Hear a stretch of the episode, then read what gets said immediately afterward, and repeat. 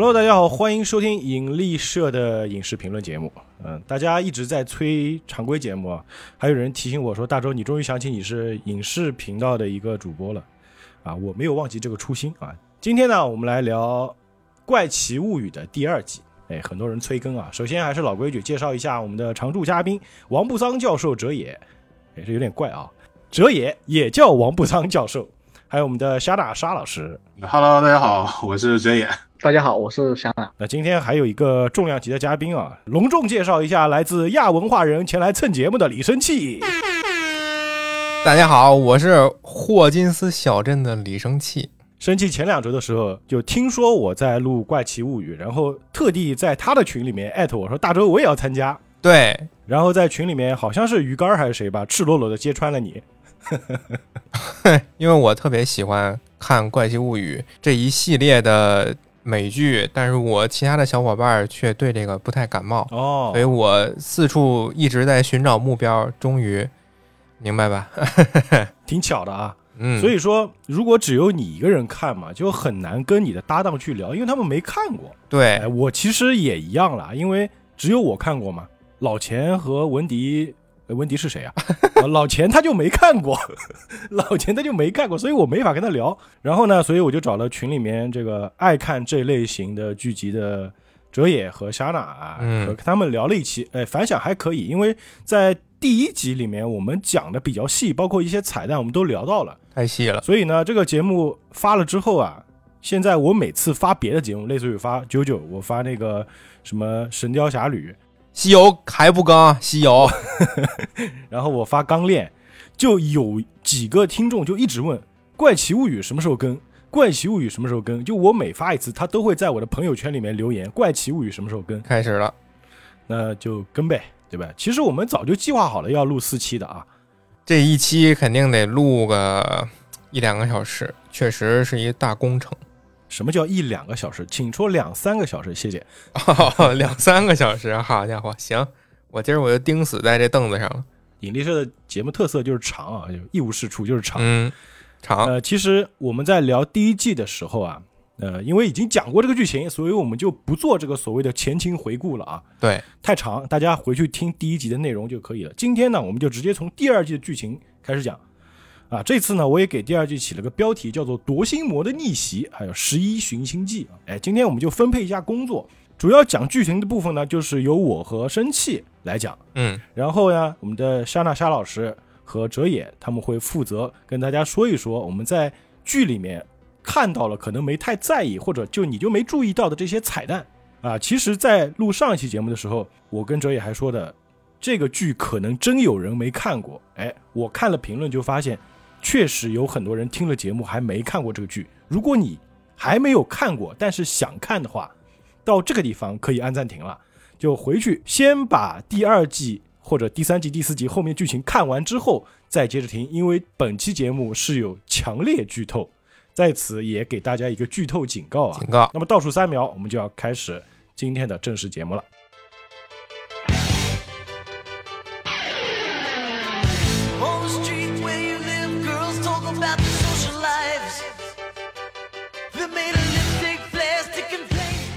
其实第二季的第一集啊，当时我看到标题的时候就挺让我这个惊讶的，因为《疯狂麦克斯》是我一个非常喜欢的一部电影啊。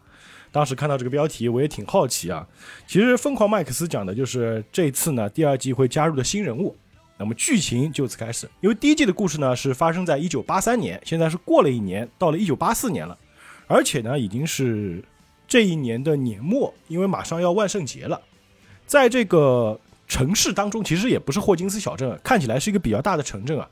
就有一个银行呢，遭到了几个穿着那种奇装异服的青年的一个抢劫，然后警方呢就很快就锁定这些目标了，因为大城市嘛，监控，哎，那个时候有监控吗？好像没有监控吧？没有，没有，没有。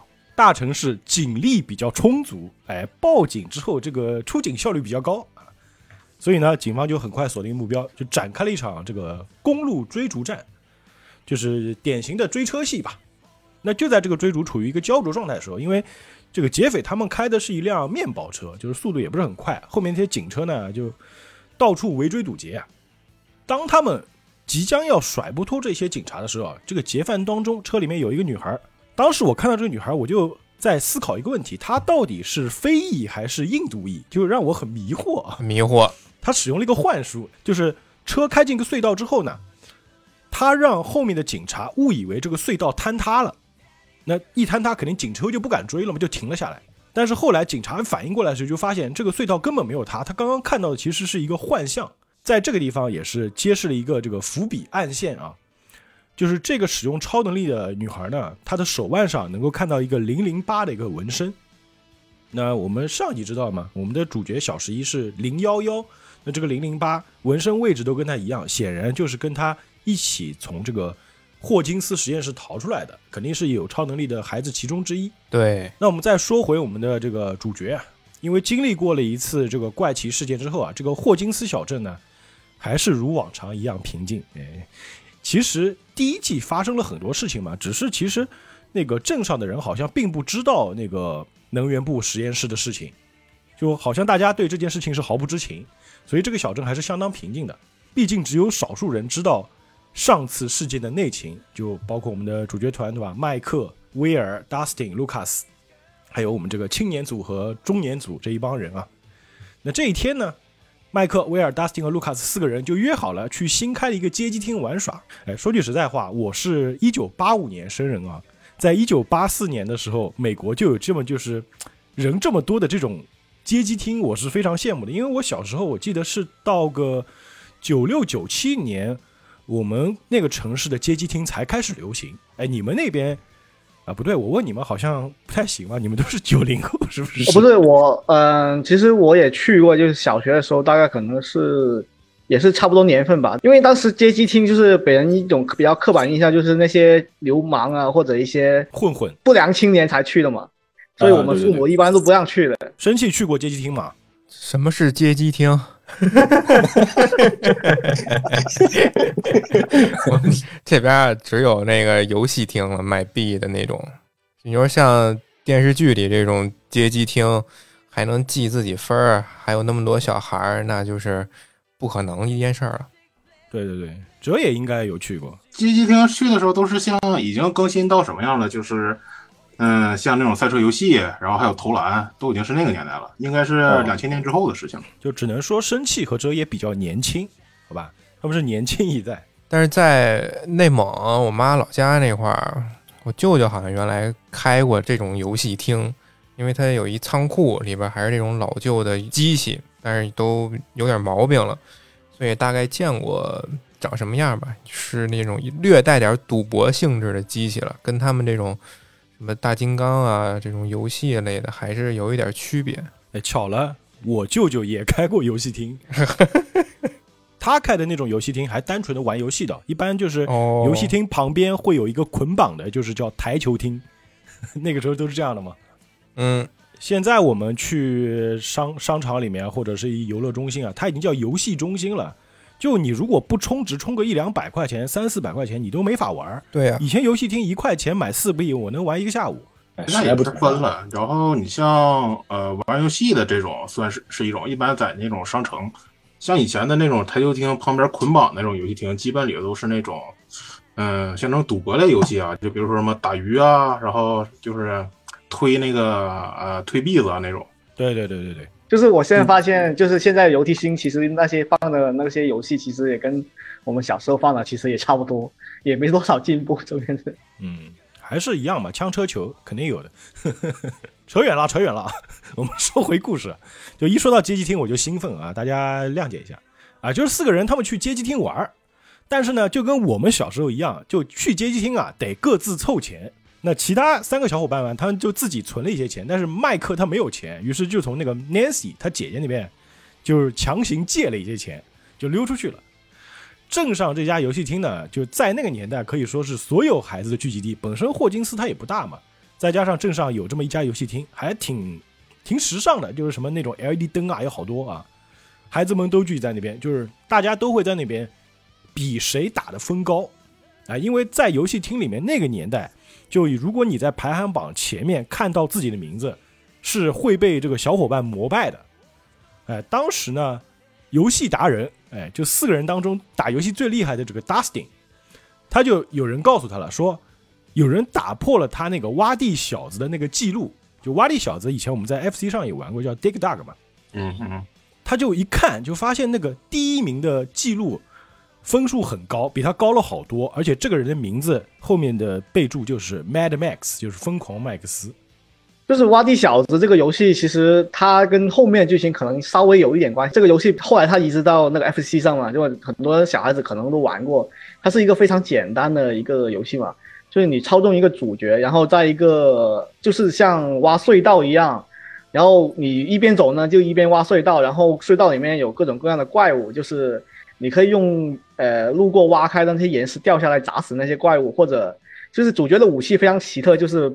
给那些怪呃怪物打气，把他们撑破来消灭他们的，打爆掉。对，打爆掉就是相当于充气球一样嘛。风格有一点点像那个后期的那个炸弹人。啊，对对对，画风还挺像的。哦。然后另外一款就是当时很出名的一款叫《红血历险记》啊，就是由一家公司出的，可能是史上第一款的镭射光碟游戏，所以它是全程靠播动画来玩的。嗯，但是呢也非常贵，要五十美分一次，所以可能是因为导致这样子要去偷他姐姐的钱去玩，就有点像什么？就当年在游戏厅里面，我们一般玩什么拳皇，玩什么街霸，都是一个币嘛。但是后来那个时候出现了一种新的机器，叫做 Dance Dance Revolution，大家知道吧？就热舞革命，好家伙，就跳舞机嘛。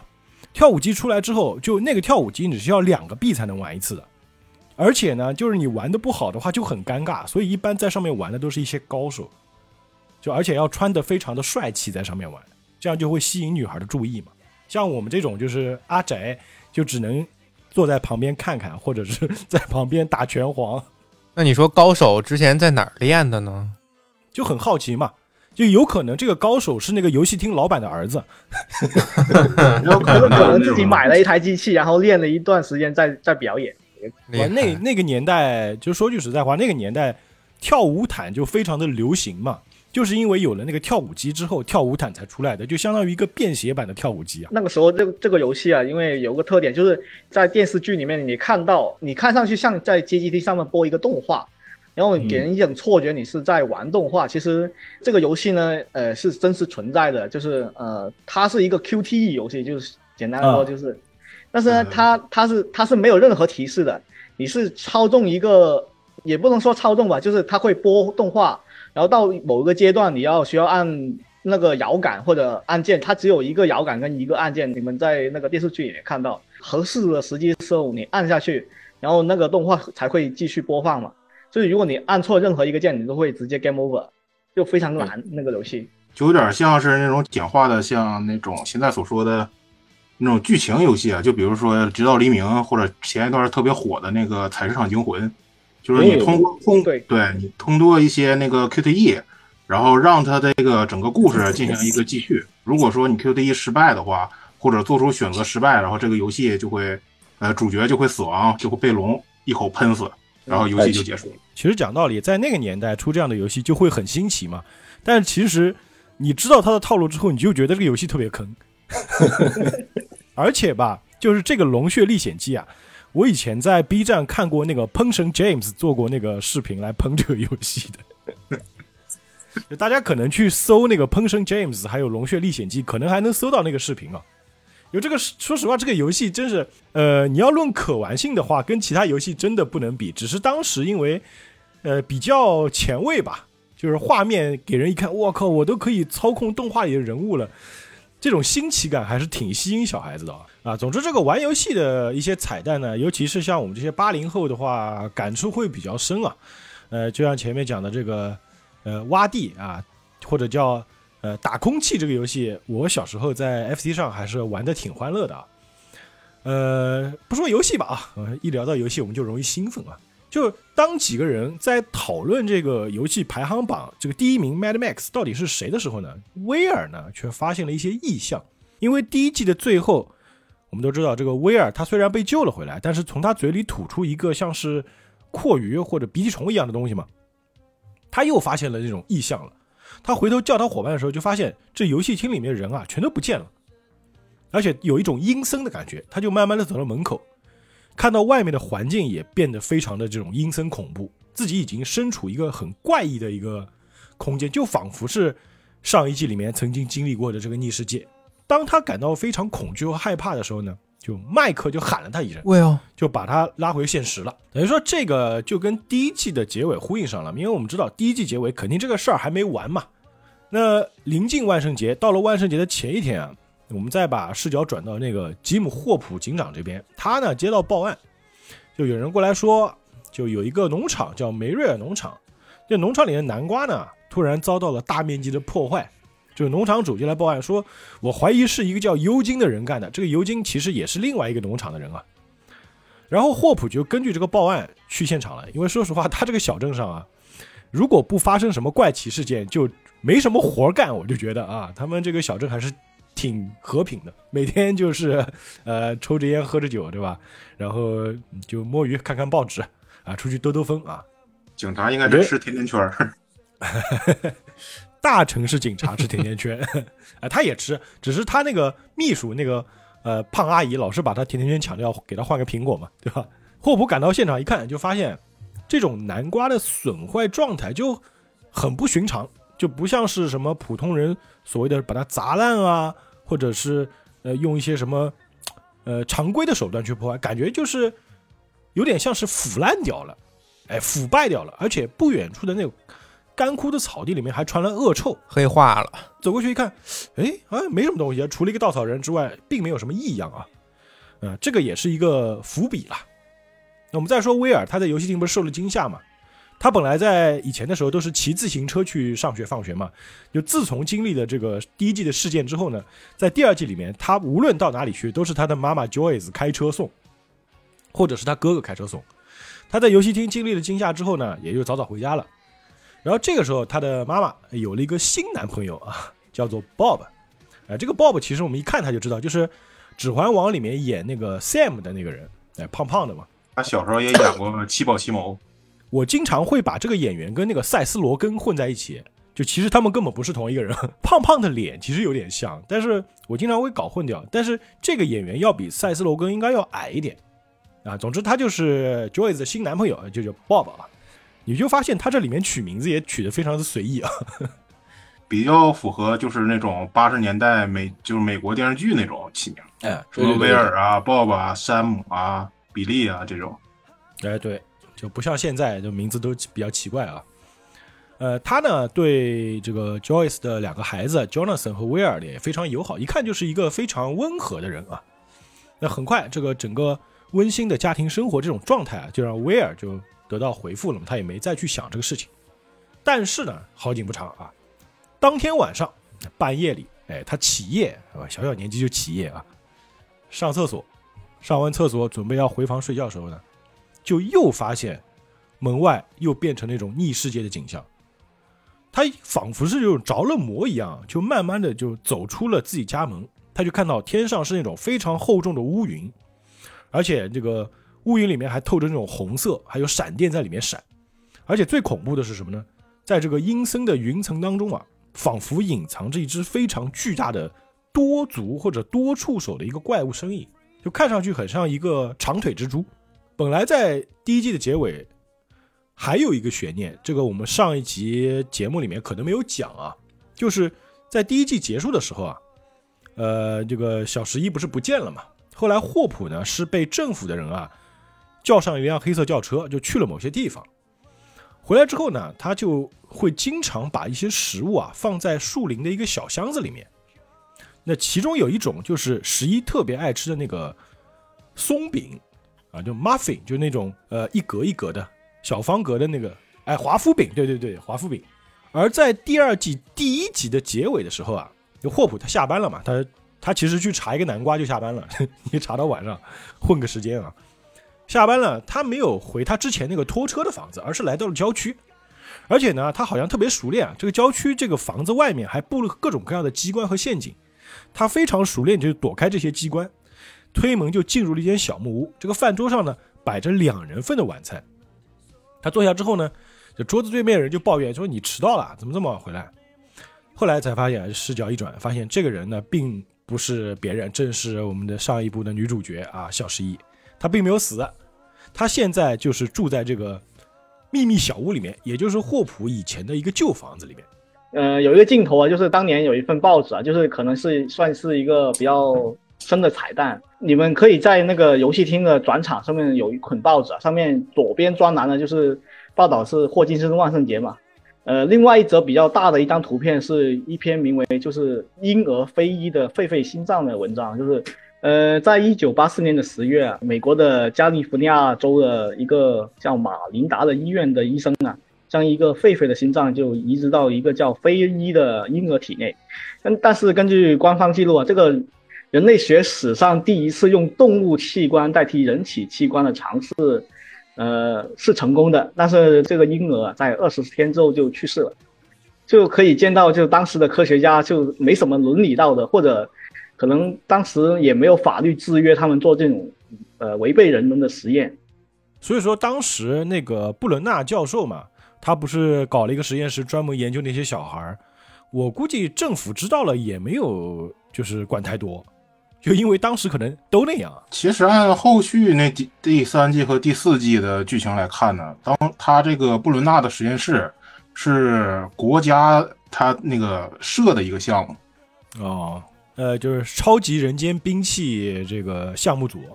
也可能，也可能就是说是像咱之前说过的那种美苏争霸呀，那种超级战士的研究项目啊，就类似于美国队长那种了。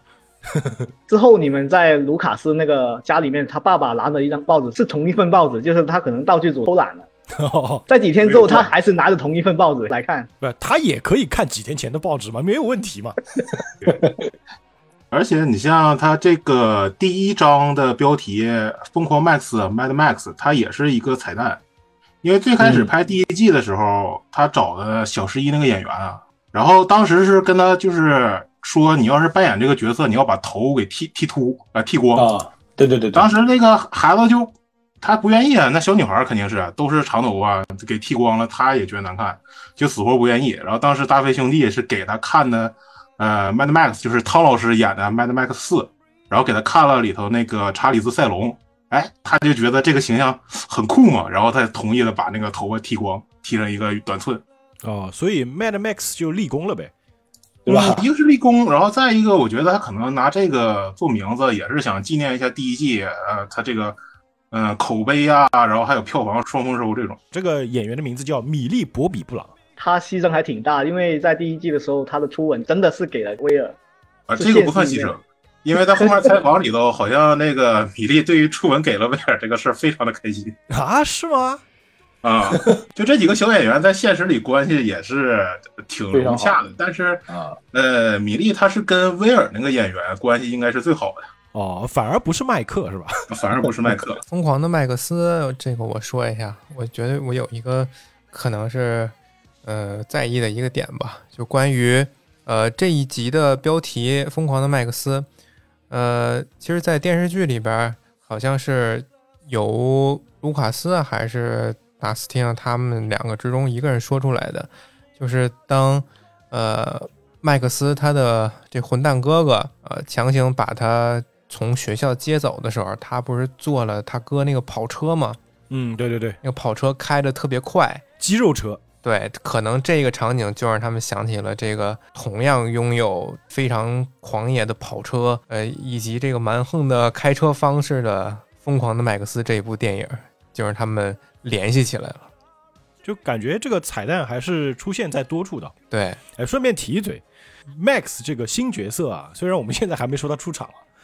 他这个新角色的哥哥呢，在第二季里面，说实话戏份并不是特别多，但是在第三季是非常重要的一个角色。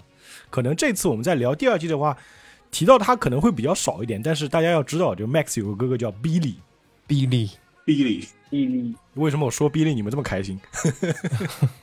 因为他这个这个角色有一种非常奇奇特的那个怎么说人格魅力也好是吧？虽然是个坏人，但是特。基本上就那一两个镜头，他就能给你留下特别深的印象。我觉得也不能说是坏人，因为他不是一个恶人，他是一个混蛋，对吧？是个 asshole，啊，他是个 asshole，他是一个 jerk，但是他不是一个 bad guy。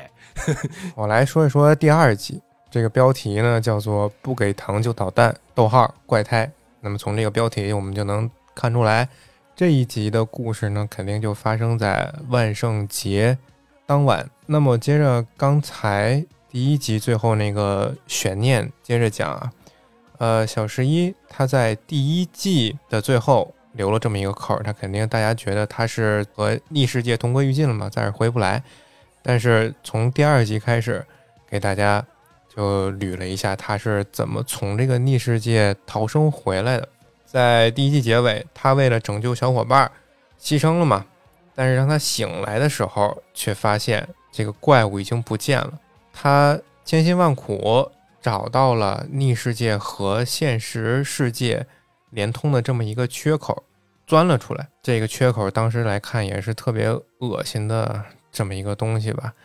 我觉得不太像是特效，尤其是他从这个像粘粘液、粘膜一样的东西伸手出来的时候，感觉就是突破了一个实体，非常像那种扭曲的腐肉啊，然后中间有一些像那种粘膜组织一样的东西，然后隔断了是。呃，颠倒世界和现实世界，没错，拉丝儿了，你们？对，拉丝儿的这么一个东西。呃，大家吃过那个什么拔丝什么东西，就那种样子。我感觉应该是道具组做的一个就是真实道具。我也觉得，我感觉应该是，因为它那个真实感很强嘛。嗯，因为它只需要在洞口做一个那个效果就好了嘛。对，然后钻出来之后呢，呃，当然这个世界的。实验室和警察还不知道，这个小十一其实已经在主角团的心目中是已经牺牲了，所以他们一直在这个疯狂的追捕小十一的去向。按理说，小十一现在乱跑是不合适的，呃，但是呢，因为他十分想念自己这个小相好麦克，所以他就决定直奔麦克他们家去。但是到了麦克家门口，却发现麦克家已经被警车团团围住了。然后屋子里呢，也都是盘问麦克他们一家人的警察。但是麦克这孩子确实是有一个担当，所以他对于十一的事情怎么也不说，警察怎么问也不回答。真爱，真爱，真爱。这时候警察盘问麦克的时候，麦克其实跟前儿正好是他们家这大落地玻璃，小十一呢就正好站在这落地玻璃跟前儿。偷偷的看着这个麦克，其实也不算偷偷的，就傻站着看了。麦克呢也是无心回答警察的问题，就看着窗外，正好两个人对上眼神了。看见自己这个心爱的小女孩，他肯定是这个顾不上掩盖自己的眼神了。他这个反应就被警察捕捉到了。毕竟是孩子，他不像我们成年人会刻意的回避那个眼神，他盯着就盯着了。对，所以警察就注意到了。嗯，警察注意到了，就赶紧出门去找，说这小十一肯定在这附近徘徊过。但是那个小孩儿，这小十一呢，就迫不得已逃进了黑暗中的森林。那么随后呢，他就偶然碰到了我们这个霍金斯小镇的警长吉姆霍普，被他安顿在了树林深处的一个小木屋当中。这边我补充一下，其实他在遇到霍普之前。他还在森林里，就是独自生活过一段时间，包括还抢人家那个就是打来的猎物吃，因为他有超能力嘛。对，有点有点这个都市传说的意思了。他在那个森林里边那些经历，有点像什么呢？就是这个霍金斯小镇有一些人，他就是猎人，对他可能会去这个树林里打些猎物，然后猎人当中可能就流传着一个都市传说，有一秃头的小女孩，然后游荡在森林里，她可能会凭空偷取你的猎物。不光是偷取猎物，我记得特别有意思的是啥？有一个猎人看到那个小十一之后，因为他当时穿的还是第一季时候那身连衣裙嘛，然后就问他冷不冷，然后小十一拿个木棍，就是用念力控制木棍给打晕了之后，把他衣服给扒走了。这有点鬼故事了，这挺混蛋的。对对对对对，他被安顿在这个树林里的小木屋之后，那么此时霍金斯的实验室。却遭遇了严重的设备故障，呃，技术人员呢就被派进入逆世界去修复设备，但是显然这次故障并不是一次常规的技术失误，而是有着呃 不同寻常的原因，也为之后这个怪物的出现呢可能埋下一个伏笔。我们说回人类世界这边万圣节的这些情况哈。麦克和几个小伙伴决定，今年呢，他们 cosplay 一个啥？是可能是当当年上映的最火的一部电影《捉鬼敢死队》。哎，对对对，其实最近一段时间，就前阵子啊，我还看过最新版的一个《捉鬼敢死队》，我记得里面有一个小女孩是当年那个四人组里面其中一个人的孙女还是外孙女吧？我觉得那个小女孩戴了一副眼镜，一头卷毛，看起来还就是挺有范儿的。当时我看那个电影就蛮喜欢这个小演员的，大家就可以去看一看最新的一部《捉鬼敢死队》，就名字我忘了，可以去搜一搜。它一般的标题都叫《捉鬼敢死队》，后面有一一个后续的一个几个字嘛。后来那四个老演员也也出场了嘛，出来救场。啊，对对，都老了，都老了。其中有一个是死了嘛，后来他的这个孙女就继承了他的遗志，应该是外孙女。而且麦克的演员也在里边演，哦，对呀、啊，对啊，是的，是的，是的，是的，哎，还挺巧的。还挺那什么的。哎，对对对，他们 cos 的也很专业，连肤色都对上了。呃，关于这件事情，这个那个卢卡斯其实还挺不满的，就因为那个人角色是黑人，所以一定是我这个黑人来 cos 吗？大家都不喜欢那个人，那个人就是属于什么四人组里面人气最低的那个，就类似于这样的感觉。打酱油的。然后这四个孩子，就是说我们今天穿这个肯定是学校里最靓的仔嘛，是这么打算的。但是当他们四个穿好这个装备到学校的时候，发现整个学校只有他们四个穿了这些奇形怪状的 cosplay 服装，穿着这种跟那个呃灭鼠公司似的这种连体服，然后再背上两个大吸尘器，嗯呃，一人背一个大吸尘器，就觉得和整个学校的画风格格不入。其他的孩子穿的都是普通上学的衣服，Dustin 手里还专门拿了一个就是装鬼的那个一个盒子嘛，这个是电影里面最关键的一个道具，就是在那个捉鬼敢死队电影里面是一个非常非常关键的道具啊，就只有那个东西能够装鬼，他做的还挺好的，挺像的，而且他后来也在里面装了东西嘛，对吧？确实装鬼了。哎，真的是装的鬼，在这一天呢，这四个社死的小男孩呢，还遇到了一个叫做麦克斯的女生，就是我们刚才提到这个疯狂的麦克斯。根据这个叫麦克斯的女生，同样和整个学校格格不入的，呃，这么一个表现和性格来看呢，Dustin 和 Lucas 就推断，这可能就是在游戏厅大破挖地小子记录的那个神秘人。那么当然，通过一系列跟踪吧，然后还有他们这个好奇，也发现了麦克斯确实就是呃打游戏非常厉害。然后这两个小小男孩呢，也有一种想和麦克斯拉近关系的这么一个想法。当时那个 Dustin 和 Lucas 他们几个人就推断嘛，说因为这个女孩叫 Max 嘛，他们说这个人肯定就是 Mad Max。然后我记得是谁还问了一个问题，说她是一个女孩啊，但是那个 Lucas 呃是那个 Dustin 好像说了一句，这个城镇你还认识谁叫 Max 的吗？就他一个，所以就跟踪他了。对对对，一段时间接触下来，发现就是这个麦克斯呢，也并不是像其学校里其他女生那样一不不鸟他们这些死宅，而是也是愿意和他们接触的。但是他们觉得麦克斯和他们之间有一种看不见的墙吧，让他不得不对这些人保持一些距离。啊，其实就是他的哥哥了，比利。嗯，比利。呃，再说另一条线，自从上一季的芭芭拉失踪之后，镇上的人呢都认为他已经死了，但是唯独知道芭芭拉失踪真相的这两个人呢，却因为这些鬼怪啊、灵异的事情，没法把这个芭芭拉失踪的真相告诉芭芭拉的父母。芭芭拉的父母呢，就一直在用自己的一些积蓄，发动自己的人脉，然后去找寻找芭芭拉的踪迹。那么终于有一天呢，Nancy 和史蒂夫就发现芭芭拉的这个父母好像决定要把自己家房子都卖了，然后聘请更专业的人来调查芭芭拉的下落。嗯，其实啊，我觉得作为芭芭拉的朋友啊，这个话很难讲出口。就是首先，对呃，因为你就想，就是那个芭芭拉的父母，他们是一直抱着希望的嘛。就如果你直接告诉他，就你女儿已经死了，就第一个会让他们的希望破灭，可能会让这个家庭这两个父母崩溃嘛。另外一方面，就是他们很难解释清楚那些事情。嗯，也不太会相信。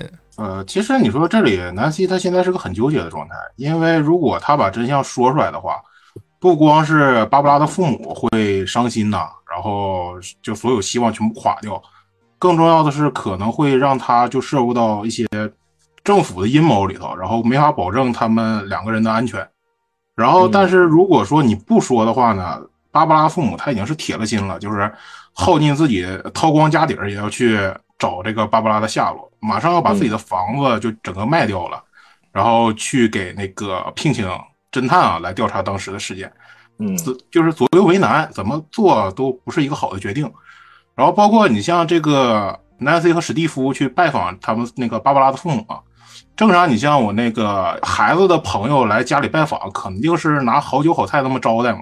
但是他那个父母也只是给买了那个肯德基的炸鸡，因为他们完全已经把这件事给忘了，整个人过得就也是浑浑噩噩那种，嗯，就所有的心思一门心思就是我要找芭芭拉，我要找到我孩子。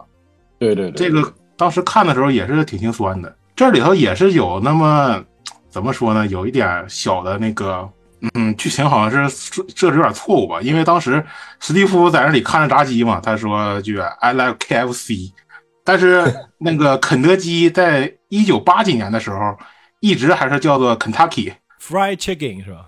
对，哎，然后到了那个九零年之后，就九十年代之后，然后才有的 KFC 这个缩写。哦，这样的啊，还有这个梗啊？对对对我这没注意哦，有小 bug，对，这个应该是当时是一个那个做了一个小破绽吧，然后还是没考虑到，可能是。就说到肯德基啊，就现在不是那个疯狂星期四的梗到处乱传嘛，对吧？我想起有一集《南方公园》里面，就是那个应该是那个胖子，那个胖子叫 cutman 嘛，然后他妈妈是给就家里这些孩子买的肯德基，然后小胖他做了一件事情，他把肯德基所有的皮都吃掉了。然后把肉留在那个袋子里面，然后他小伙伴回来一看，我操，你你他妈能怎么能做出这种事情，把最好吃的部分都吃光？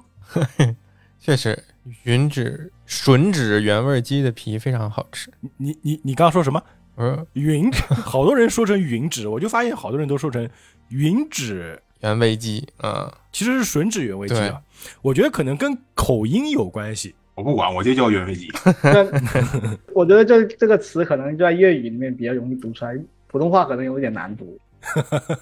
嗯，看到这个芭芭拉父母过得这么惨的生活，然后南希心里面也非常的不舒服。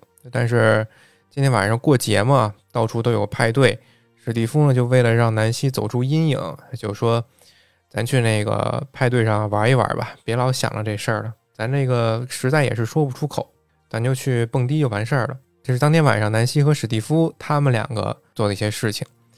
那么再说威尔他们一家，呃，威尔自从经历了上一季一些事情之后呢，他的妈妈 Joyce 就更加对他关怀备至了，就哪怕去哪儿，他都可能要知道他和谁在一块儿，然后几点回来。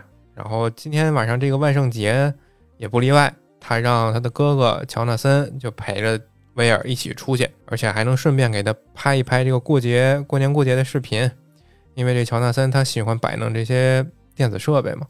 但是这个威尔却觉得自己这哥哥还有这个妈妈，就是操心过度了。自己和兄弟几个出去玩，怎么还能有事儿呢？乔纳森他哥哥一想也对，就说把这个摄像机给你吧，你让他们给你拍，然后九点我们在哪儿哪儿哪儿汇合。正好呢，这个乔纳森他也想去万圣节当地的这么他们几个学生办的一个大派对，想要去见南希。就这样，然后威尔就和小伙伴汇合一起去玩了。那么中间他们还碰见了麦克斯。呃，南希呢到了派对之后，虽然人在这个派对上，但是这个神儿呢却飘到了不知道哪里去，就在派对上疯狂的喝酒。呃，借着酒劲儿呢，还和史蒂夫发生了争吵，埋怨他害死了芭芭拉。那么史蒂夫一听这个话，受不了了，就生气了，自己就走了。呃，最后是谁把这个喝多的南希送回去的呢？其实是一直我觉得有点备胎这个感觉的乔纳森吧，把醉醺醺的南希送回家了。其实这一段我挺怎么说呢？我觉得史蒂夫挺冤的，就是作为史蒂夫来说，因为他现在跟 Nancy 是情侣关系嘛，就是 Nancy 她是一个比较多愁善感的一个女孩，毕竟那个是她最好的朋友嘛，不见了，呃，她难过也可以理解。但是我觉得史蒂夫他属于一个活在当下的一个人，就是我觉得史蒂夫是一个呃很会调整自己心态的人，他想的其实是就是转移一下注意力，就不要老是想着那个事情，我们做一些别的事情，转移一下注意力，让自己稍微开心点，不要把压力全都压在自己身上。反而是这个 Nancy 可能他也是真的是就是酒量真的比较差啊，就喝了之后呢，就怎么说呢，就完全是无心的之下，那一张嘴就把史蒂夫给气到了。我觉得史蒂夫也挺冤枉的啊。那史蒂夫其实他这里就能看出，他跟南希他俩性格不是很合，因为史蒂夫他可以，他是一个呃向未来的人，他一直是看以后会怎么样。嗯，但是南希的话，他这个就是执着于曾经发生的事啊，他没法原谅自己曾经的过错。他一直觉得，如果当时那天晚上，如果他没有拉着芭芭拉陪他一起去参加呃那场聚会的话，可能芭芭拉现在还活着。他这个在这方面的话没法原谅自己，但是其实他把这个所有的那个怒火呀，嗯，对那个史蒂夫去发，我觉得这稍微有点过分了，对于史蒂夫来说。确实，但是说实在，他们那个年龄段也都是小年轻，本身也不是会像我们现在去把问题考虑很周全的。再加上喝酒喝多了嘛，上头了嘛。嗯而且我要说，我要说一下，就是他俩在聚会里穿的那身衣服呢，就是，呃，装扮是 cos 那个《怪诞也疯狂》那部电影里头啊，那个阿汤哥跟那个瑞贝卡他俩那个服装，我感觉也是这四季里头最帅的那一套。对这个我倒没在意，反正我觉得当时，呃，史蒂夫和 Nancy 在他们那个年代穿的算是比较时尚的这种年青年人了。嗯我感觉这个 Nancy 那套啊，他应该是这四季里穿过最好看的一套衣服。不是那个小伙伴他们几个遇见了那 Max 嘛？他打扮成的是那个《月光光心慌慌》里面那个杀人狂麦克迈尔斯，就是那个戴个人皮面具，然后拿个刀去捅人的，而且永远死不掉的那个家伙。我记得最近好像有新版的吧？前年出的新版，啊，对对对，就是那个以前遭受迫害的那个女主角已经老了嘛，回来要把她干掉，然后还有她的什么孙呃孙女还是什么吧，就帮着她一起。哎，总之怎么说一些烂梗吧，再拿来用，但是毕竟经典 IP 嘛，而且那个音乐很经典。呃，另一边，卢卡斯和达斯汀自从认识了这个麦克斯，就像蜜蜂围着花儿转似的围着麦克斯的屁股后头。这一点呢，就让麦克很不开心。但是呢，不得不说，此时此刻恰如彼时彼刻。第一季的时候，麦克围着小十一转的时候，也是这么一个样子。我觉得在这方面，麦克就是有点自私，对吧？第一季你那个屌样，对吧？当时第一季里麦克是被卢卡斯吐槽嘛，这一集你反过来吐槽人家，你好意思吗？但是就在这么一个欢乐的氛围之下，变故肯定是要发生的。那么威尔在当晚再次感受到了来自逆世界的恐惧，甚至不自觉地走到了无人的小巷子里。好在啊，他的这个嘿嘿 好兄弟麦克及时把他从幻想中拉回了现实。我就我我问一下神奇啊，为什么你在说他的好兄弟要嘿嘿一下？就我因为看了第四季嘛，所以就是哦哦，明白吧？懂了懂了懂了不太多说了啊。嗯，好，嗯，然后另一边这个南瓜农场的这个案件还没有完事儿，霍普呢就找来了尤金，呃，另一个农夫，但是尤金呢一脸委屈的说自己的农场呢也遭到了破坏，呃，不是说只有上一集那个农夫他农场也出事儿了，而且不光他们俩，附近好几个农场都受灾了。吉姆呢就发现事情哎并不简单，他就到处走访调查，发现这个庄稼不仅遭了殃，而且附近的树上还沾满了未知的粘液。不知不觉呢，调查时间过得很快，天已经黑了。他这时候才想起来自己早上出门的时候答应小十一会早点回家跟他一起过万圣节。那么吉姆呢失约了，所以小十一就非常生气，把自己锁在了房间里。他一个人啊，使用超能力和麦克进行着沟通。他在这种超能力构成的漆黑的空间里面，就看到麦克在用对讲机，呃，和自己说话。但是呢，他却并没有回应麦克，因为他早前和吉姆已经有过不犯傻的约定，啊，要隐藏自己的行踪，保证自己不被外界的这些政府啊、警察这些人发现。那么到这儿，这第二集就算结束了。它每一集其实都会有一个转折啊。呃，其实我觉得这部剧有个特点，就是前面几集啊，基本上每一集的中间或者最后部分都在埋伏笔。对，这集彩蛋其实也挺多的，因为在万圣节里面就是很正常的，很多人都会扮演一些比较热门电影里面的角色嘛。呃，在路上也能看到一些像那个《电锯杀人狂》啊，还有那个《糖豆人》啊，还有呃《神奇女侠》什么的，都是当时当时比较热门的那些电影。糖豆人应该是最近的游戏吧？哦，不是吃豆吃豆人，你说的应该是吃豆人，对，吃豆人不是糖豆人，就那个黄色的一个球，不是不是不是不是不是不是，哎 对对，就那个。就像威尔的那个妈妈跟她的新男朋友就是扮演的一个弗兰肯斯坦，还有还有一个德古拉，德古拉，对，然后他们两个跳舞嘛，然后她她那个男朋友还建议她就是要不要搬搬到缅因州嘛，就是缅因州就是史蒂芬金的那个老家嘛，也是就是也是他那边也是经常被他用来写一些比较奇怪的事情，就是他在小说里面所说的那些怪谈啊，还有那些恐怖事件，差不多都发生在那个地方。对，缅因州，所以搬搬到那里好像也是，其实也差不多。就感觉这个《怪奇物语》这部剧里的含金量确实非常高，隔三差五，然后史蒂芬金就得出来溜一圈。呃，就你可以理解为，就是缅因州对于史蒂芬金来说，就相当于这个什么米斯塔塔尼克大学啊，阿卡姆 对于这个这个爱手艺大师一样的道理，就那些经典地名。刚刚不是说到那个就是 Joyce 嘛，他这个演员就叫维多纳，他其实之前不是跟那个加里奥德曼演过那个《惊情四百年》吗，对吧？他他在这边又是跟这个所谓的这个呃德古拉伯爵一起跳舞，哎，这个也是一个彩蛋啊。然后还有小十一在家里面看那个《弗兰肯斯坦》，就是一九八三一年的版本的《弗兰肯斯坦》，就黑白的是吧？对，黑白的，就是当时可他可能看在里面是认为自己就是弗兰肯斯坦，又不能见人，只能一天整天被关在屋子里面，又不能外出，就是那种好像科学怪人一样的那种感觉。而且他在那部那个看的那个片段呢，是弗兰肯斯坦里头最悲惨的那个片段，就是弗兰肯斯坦在湖边跟那个小姑娘，哦，把那小姑娘淹死了是吧？对他以为小姑娘是在玩嘛，越抛越高，越抛越高，最后那个掉到水里，小姑娘淹死了。啊，对对对，这个之前我们有期节目讲那个人造怪物的时候也提过，大家可以回去听一听，就那个恐怖的艺术系列。我们还能在达斯汀的房间里面看到很多，就是很多那种当时八十年代著名的那些梗的那些玩偶，就像《龙与地下城》里面的那个巨魔的玩具，还有一张作死敢死队的证书。作死作死，作作死敢死队，多鬼敢死队，对，好，不错。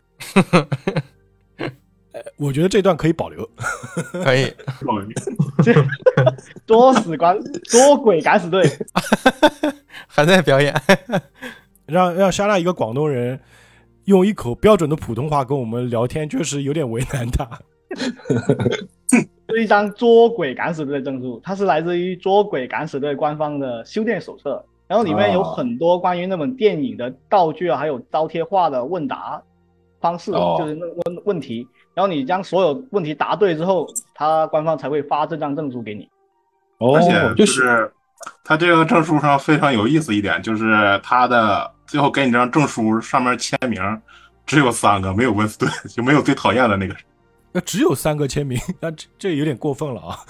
就是里头卢卡斯说那个最讨厌那个人嘛，他没有他的签名，这应该也算是一种官方网梗。啊，对对对，就相当于是现在我们所谓的那种设定书，对吧？只是它里面有一个互动的部分嘛。其实我觉得那个年代，你作为一个孩子喜欢这部电影，能够拿到这样一张证书，还是挺自豪的。就至少在他们那帮阿宅里面，就会觉得哇，你好牛逼，对吧？就相当于当年这个 B 站，你要注册个账号，你得回答问题，是吧？你能够有 B 站账号就很厉害了，是不是？那接下来我讲第三集的故事。第三集呢叫蝌蚪啊、t h e Polywog 应该是这么念吧？对，呃，我们就说那个接着昨天晚上剧情啊，因为他们不是万圣节嘛，呃，那个卢卡斯和 Dustin 就围着麦克斯，结果麦克不是很不爽嘛，他就跟威尔就离队回家了。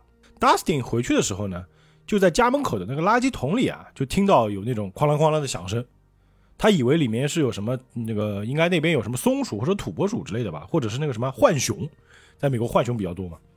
但是他打开盖子，发现呢是一个从来没有见过的生物。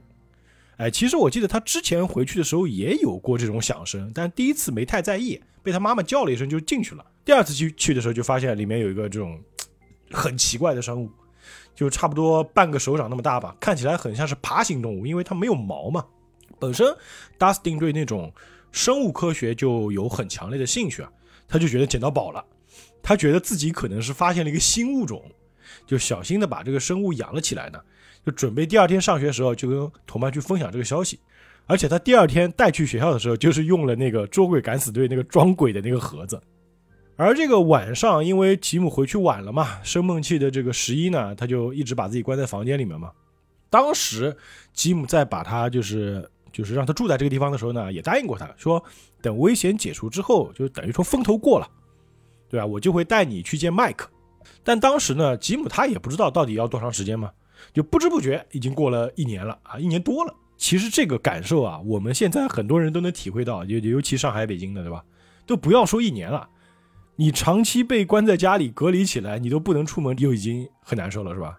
哎，现在生气，你们那边现在还隔离吗？我啊我隔离过，但是现在最近还行吧，没有这种隔离的事儿了。之前在哪儿啊？在国贸附近一酒店关了十一十三天，已经已经受不了了。精神出现问题，我关进来第一天我就开始大吼大叫了，我一直叫到最后一天，终于放出去了。哦，我知道为什么生气他会新开一个专辑叫亚兰症了，就是因为关时间长了，开始脑子开始糊涂，开始写一些奇怪的东西了。小心点吧，再更一期可能又是要发疯的时候到了。嗯，大家可以去听一听生气的那张新专辑，叫《亚兰镇》。亚就是那个亚赛亚人亚空间那个亚，嗯，兰就是山字头下面一个风，镇就是小镇的镇，叫亚兰镇啊，就是特别诡异的奇奇怪怪的故事。而且这个故事是生气原唱的啊，大家可以去搜一搜。停更很久了，哈哈哈哈呃，这广告做的到位，你快点跟呐！就我也要到位，必须的。嗯，就你看，生气关十一天就疯了，对吧？就开始写奇怪的故事了。那十一他在这个房子里面已相当于被软禁嘛，长期软禁就没什么耐心了嘛。嗯，他就和吉姆吵架，哎，甚至呢在不自觉的时候就使用超能力，差点让这个吉姆受伤。其实这件事情也为他之后离家出走就埋下伏笔了。哎，我们知道孩子关久了总是关不住的啊。对，这也分人。你像老西在家关了两个月，玩游戏玩的开心着呢。那是因为他只能玩游戏，平时玩不了，对吧？现在能够玩，多开心！在家嘛，这酒店确实不一样。之前我被关了两个月，也很痛苦啊，被关了整整三百五十五天啊！呃，对，三百五十三，哦，太可怕了。其实这三百五十三天也是一个梗，他这里头说，呃，他被关这个软禁这一年来啊，然后每天都在那个麦克都在拿无线电的一个固定频道来呼唤那个十一，一共呼唤了三百五十三天。这个其实也是个小彩蛋，因为三百五十三这三个数加起来是十一。好吧，这个彩蛋就不是很彩蛋的一个彩蛋。好，可以，可以，可以算。我们说回威尔家啊，就威尔他也回去了嘛，对吧？这个 Joyce 的男朋友 Bob 啊，他是一个特别温柔善良人，而且这个人还挺幽默的。我觉得属于可能现在很多女孩子就喜欢这种男生啊，虽虽然有点胖胖的。但是温柔善良，再点小幽默。重点他他还是一个程序员，这是一个重点啊！对对对，他是个程序员啊，他就玩电子那块的啊。他非常爱 Joyce，所以呢爱屋及乌啊。他对威尔和乔纳森也非常好啊。他的工作呢，其实就是跟这个电脑啊、这个电子设备相关的。哎，所以因为他的工作关系呢，他在看威尔拍摄的视频的时候啊，他就发现他在这个万圣节晚上呢，受到了一些熊孩子的欺负。而且他从 Joyce 口中也得知啊，威尔经常会看见那种可怕的怪物啊，还有幻觉，他就觉得和自己小时候的境遇还挺像的。我相信这个 Bob 小时候应该也是一个就类似于那种书呆子嘛，嗯，类似于 nerd 或者阿宅一样，就他应该有共鸣嘛。他就跟威尔说了，他有一次是开车送威尔去学校还是干嘛的路上，就跟威尔讲说，我小时候呢曾经被一个所谓的这个秃先生、秃头先生吓到过。然后脑袋里呢，就经常见到这个秃头先生的幻觉，我很害怕嘛。但是直到有一天啊，我就鼓足勇气对这个秃先生大喊：“就 fuck off！” 啊，是 fuck off，go away！小孩子不要说脏话啊，就大叫滚开！这个秃先生后来就不再出现了。哎，他就觉得我这种亲身经历呢，应该可以鼓励威尔去战胜恐惧。那威尔听了这个话，也是得到一些安慰了。其实这个最开始看的时候，可能还没有什么感觉，就比如说，可能小时候也有些幻觉什么。但是看了第四季那个维克纳的造型，然后还有他说在脑海中出现这个幻觉，我总感觉那个秃先生这个角色可能是有点故事的。就是鲍勃自己小时候在游乐园里面被一个小丑吓的，哦，就小丑有时候那个发型就是三岛平八那个发型，对对对，就是那个小丑突然出现，然后给鲍勃一个气球嘛，本来是是一个好意嘛，但是吓了他一跳嘛，就是哎，这边提一嘴啊，老钱他就有小丑恐惧症。哇，上个礼拜我们去南京录节目嘛，然后晚上就是我就带了个 U 盘，U 盘里面我拷了那个《小丑回魂》两部，然后我就放那个《小丑回魂》。当时是我、诺亚、阿水、那爷和老钱都在客厅里，嗯，然后其他人都是正常在看。老钱他是侧着身子抱着双腿看的，娇羞，呃，他就真的特别害怕小丑。他说小丑这个东西你不觉得长得很怪吗？呃，就像我小时候其实也有类似于那种所谓的我们那边叫野人婆婆，好家伙啊，就是之前之前有些节目里面文迪会提到，就是说我们那边是这么讲的，有点像什么那个俄罗斯的什么雅加婆婆，巴巴耶嘎，就那个巴巴耶嘎，嗯，就就类似那个，就是我们的大人会说，晚上睡觉的时候你一定要把手放在被子里面，如果你把手放被子外面，晚上那个野人婆婆要过来把你手指头吃掉的。就小时候这么吓我们，就吃手指头，就类似于这种恐怖的故事。其实说白了就是让孩子把手放被子里嘛，嗯，北方大马猴，南方野人婆婆。就类似这个东西啊。差不多，老钱可能是可能感觉到有点像恐怖谷效应，就是看小丑像人又不是人的那种感觉，也可能是因为他经历过那个文化洗礼嘛，他毕竟嗯在那段那个美国有一段生活时间嘛。嗯。对，对对对对，我说说一个啊，你们有没有觉得这一季麦克那个演员的戏份有一点少？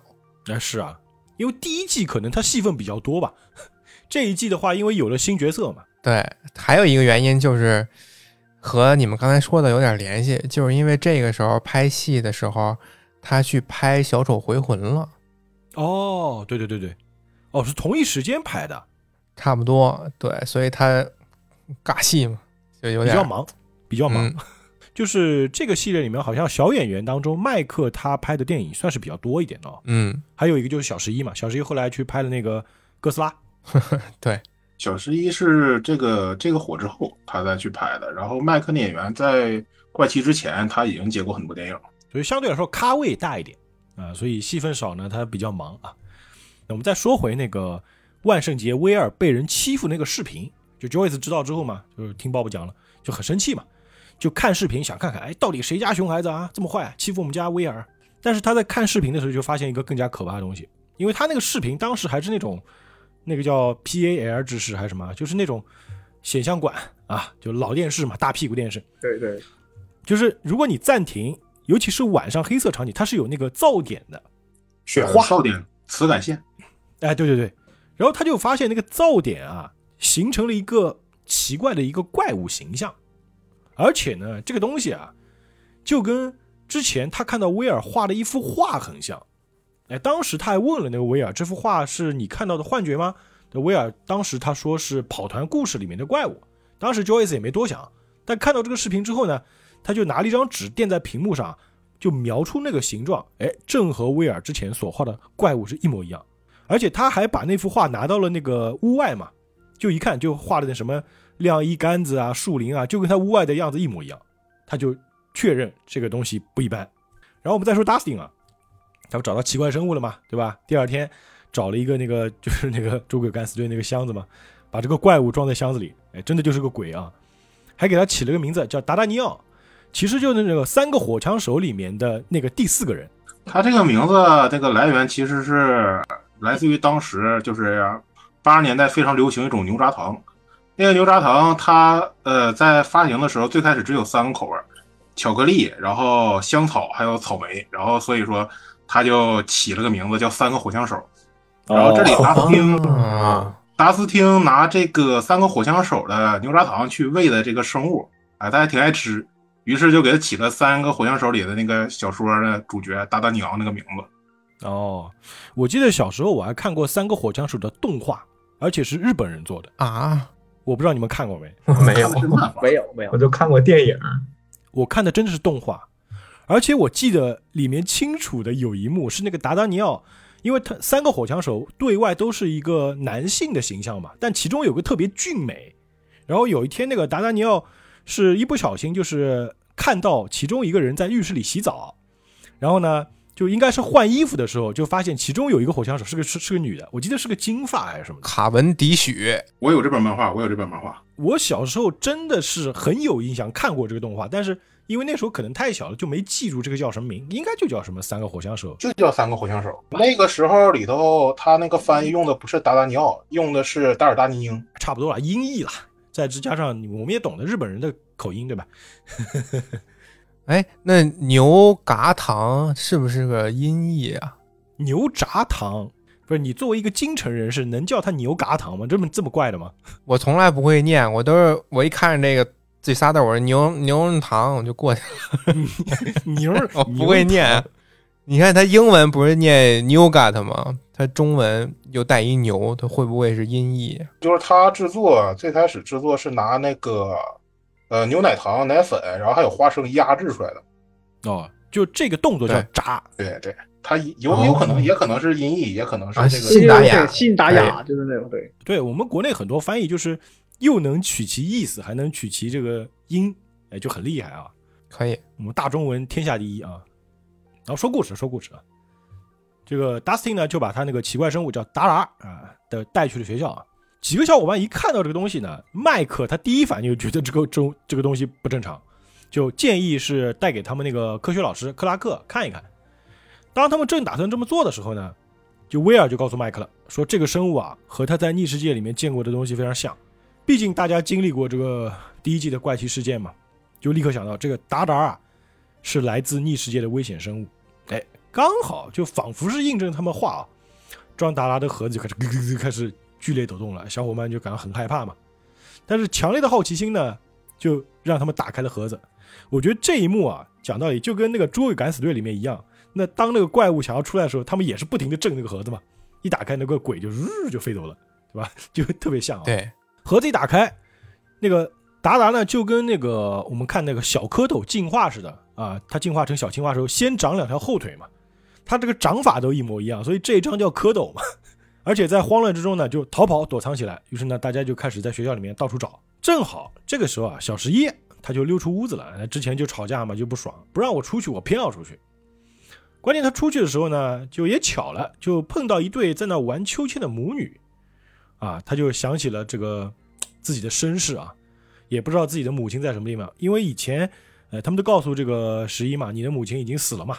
他看到别人有妈妈，就相信那首歌《世上只有妈妈好》，因为嫉妒，他就使用超能力，就影响那个秋千啊，就爽了一把吧，心里过过瘾。但是呢，他还是非常的寂寞。他现在最想念的人其实就是麦克。阴差阳错，他就跑到学校啊，想去见见麦克了，因为他知道这个时间麦克应该在上学啊。也是巧了，就是这段剧情就特别的这个什么，特别琼瑶。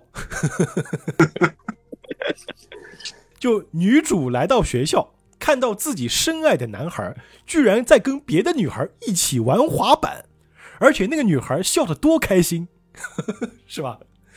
哎，其实讲道理啊，麦克斯和麦克他们的交集相对来说并不如 Dustin 和卢卡斯多嘛，但是就巧了，就玩滑板那一瞬间就笑那么一下，就被十一看到了。哎，甚至甚至来说，麦克当时不是特别喜欢 Max 这个人，哎，对啊，但是对吧？小十一在想，我应该在车底，不应该在车里。于是他就使用超能力，让麦克斯变到了车底。他用超能力让麦克斯摔了一跤啊！其实麦克斯他就属于那种有点像假小子，就他玩的东西就不像一般女孩，就什么过家家的吧，穿什么裙子，他就喜欢穿牛仔裤，喜欢玩滑板，喜欢一些比较酷的事情啊。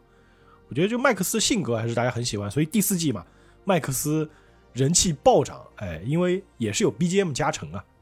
小十一反正就出于嫉妒吧，哎，他是一个特别容易嫉妒的人，因为越是没有安全感，越是没有陪伴的人，他其实就特别容易在这方面去嫉妒他人。而且呢，他就用超能力戏弄了一下麦克斯之后，就依依不舍就离开了。其实也是在这个学校里，因为那个学校的走廊是四通八达的嘛，也是错过没见到啊。那最终是威尔他在厕所里面就发现那个达达了，这个达达现在还是个幼体啊，就看起来这个十分的害怕，发出那种非常尖锐的那种嘶叫声。大家可以理解成，有时候我们看到那种野猫，野猫会朝你那个哈气嘛，就那种状态。它就这么一吼，这个尖锐叫声啊，就很刺耳，瞬间威尔周围就变成逆世界了。哎，而且就感觉是怪物在追寻威尔的位置。哎，就威尔就感到非常害怕，就开始逃跑。哎，跑着跑着呢，他是跑出了学校。他就想到 Bob 曾经说过的嘛，因为他已经好几次见到这种恐怖的景象，看到怪物和幻觉了嘛。Bob 曾经跟他讲过，说你要对恐惧说 Go away，要说 Fuck off，对吧？要要他滚。但是讲道理啊，就是 Bob 这句话呢，你你得看对象，对不对？你得看对象。这你不能怪怪 Bob，因为他什么都不知道。呃，Bob 也不知道威尔世界里的这个怪物这么大。我我说我不知道啊，没法弄啊！你要一个小怪物，你说像达达这样的，你可能还能高位，你还能叫着，还能下下来。但是对面这个忒大了啊，没办法。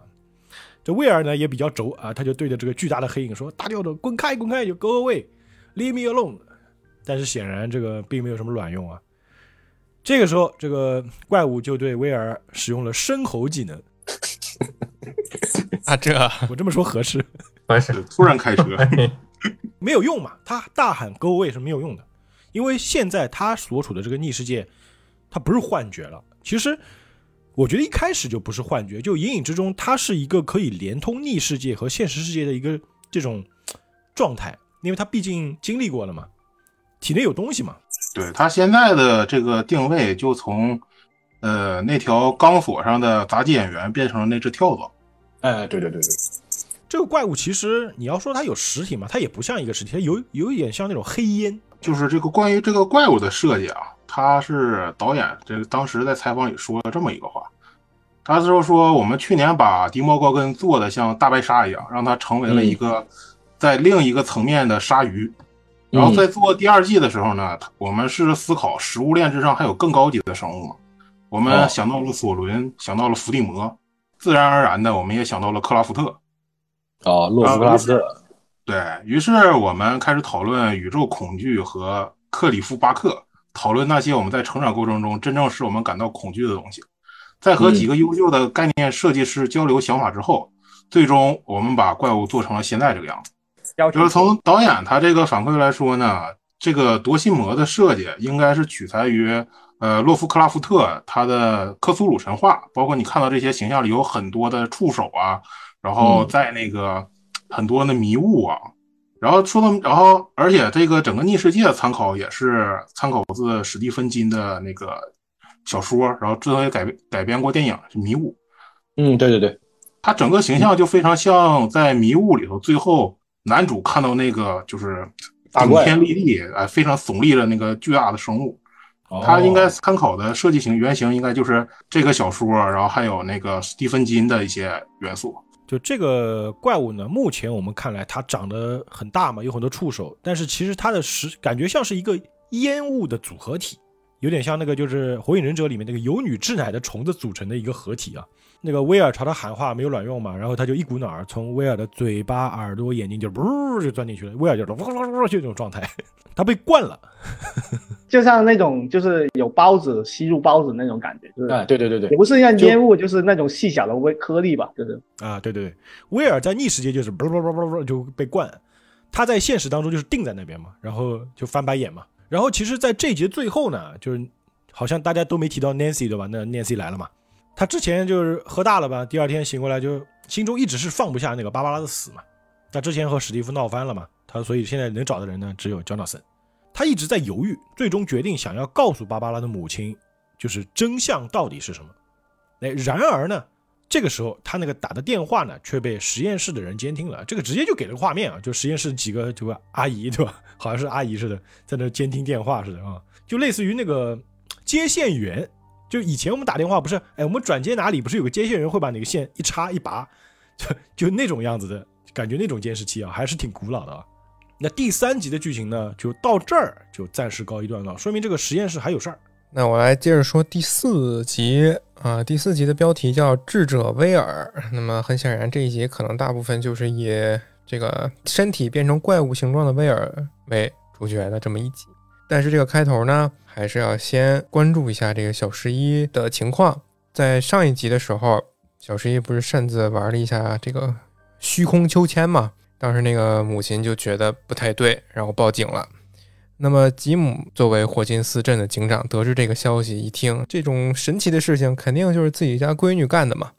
两个人就在家吵了起来，说我不让你出去，你非出去；不让你叉叉，你非叉叉，嚷嚷起来了。呃，吉姆他也是一个急脾气，哎对，唯一能做的他就是，呃，教育孩子嘛，他也不太会，就是说你一个月不许看电视了。然后这小十一还跟他嚷嚷说，那个一年吧，又嚷嚷说你永远不许看了。小十一就就就急了，他本来在家也没事儿干，你要再不让他看电视，这小孩子唯一一个娱乐方式和认识世界的这么一个途径就彻底没了。我现在我们老说那个孩子不能多看电视，那么多看电视要傻的嘛，以前应该是以前这么说，现在就是主要是以前都说小孩子不要多看电视啊，多看电视这脑子要不好的，对吧？以前是电视，现在是游戏。哎，对对对，应该这么说啊，就是现在呢，手机要毁掉年轻的一代，嗯嗯嗯，再往前年十年老的一代也开始开始毁灭了。哎，对对对，再往前十年二十年就是游戏机要毁掉我们年轻一代，哎，再往前十年二十年就是电视机会毁掉我们这个年轻一代，嗯嗯嗯。就反正每一代都有这样的东西吧，对吧？对，然后小十一就急了嘛，他就直接用超能力攻击了吉姆，然后把自己关在了房间里。那么吉姆这么一个普通人，对这个超能力以及对这个拒绝和他沟通的闺女也没有办法。其实他们现在严格来说还没有建立那种所谓的就是父女关系，嗯只是吉姆收留了他而已，就他们还没达到那个程度，因为他们其实并没有怎么交过心，就对，监护人吧就有那种有那种感情，但是还没达到那个程度。啊现在这个两个人的关系就是什么呢？好像是吉姆觉得他自己应该对十一负责，因为是他把十一卷到这个事件里来的。对，然后十一呢，他只他是可能是觉得，我除了这个地方，这是我唯一一个呃立根之所，除了这地方离开了之后，我又是一个无依无靠的状态。嗯但我又想出去，但我又想出去，所以说两个人呢，现在没有就是没有达成那种是吧父亲和那个女儿的那种默契。其实相对来说，两个人都是比较互相感觉比较尴尬的一个存在。嗯，这么说吧，就是熟人以上，妇女未满。啊，对对对，然后另一边，威尔的妈妈乔伊斯不是在录影带上发现了一个怪物的轮廓吗？他就特别担心威尔的安危，然后就跑到学校去找他。结果威尔在这时候正在学校遭遇了逆世界怪物的袭击，他整个人就呆呆地站在学校的操场上，一动不动，像一个木头人一样。这时候，麦克和其他小伙伴正好也找到了威尔，但是他们发现，他们无论怎么对他大吼大叫，都没法叫醒威尔。不得不说，还是这时候母爱发挥了一个伟大的作用。他的妈妈乔伊斯终于通过不断叫威尔的名字吧，把他的意识拉回了现实。然后另一边，达斯汀也终于找到了这个跑丢的达达，然后瞒着朋友们，把他藏在了帽子里带回了家。不得不说一句，这个达斯汀对于明显看着就不是地球上应该存在的生物有着这么一种执念，我不得不怀疑这可能是编剧有点强行了。我个人觉得是这样。嗯，也有可能因为他小孩子嘛，就以为自己发现那个新物种啊，或者那种好奇心作祟，有有点。我觉得也有可能是就是那个年龄段的孩子的一种就是任性吧，就这个是我发现的，这个是我发现的东西，那这个就是我的，我发现的它是一个新生物，这个要用我的名字命名的，他就一直想着这件事情，他特别在意这件事情嘛，所以他就不让大家发现，他觉得这个可能不是怪物。有没有一种可能性，它真的是个新生物呢？所以他就把它藏起来了嘛。达斯汀这个就是当时那个一九八几年嘛，他当时是一个就是生物爆发嘛，因为人们的技术达到那个程度了，很多没发现的物种，然后也是在不断的发现，然后基本上是每个发现的人都是算是那种在呃生物学这个科学上能留下名的人。能火一把，达斯汀呢，就是对这种荣誉啊，对达斯汀他这种书呆子来说，肯定是诱惑力非常强的。就包括他把达达拿去给那个他们的科学老师，对克拉克先生看的时候，嗯然后他在那说：“我给你看这个东西，但是这是我发现的，只有我跟你没有任何关系，你知道吗？”对，这是达斯汀说的。所以说，他看到这个对于这个发现新物种的这个执念呢，还是可以理解的，也不是那么的生硬。有道理。还有他那个帽子是真好用啊，够大，再加上他是一头卷发嘛，就就跟一个鸟巢似的，就放里面完全看不出来。对，呃，就是不长头发的，不长头发的话一米四，然后戴上头发一米六是吗？对，差不多。然后威尔被叫醒之后，就被他妈拉回去休息了。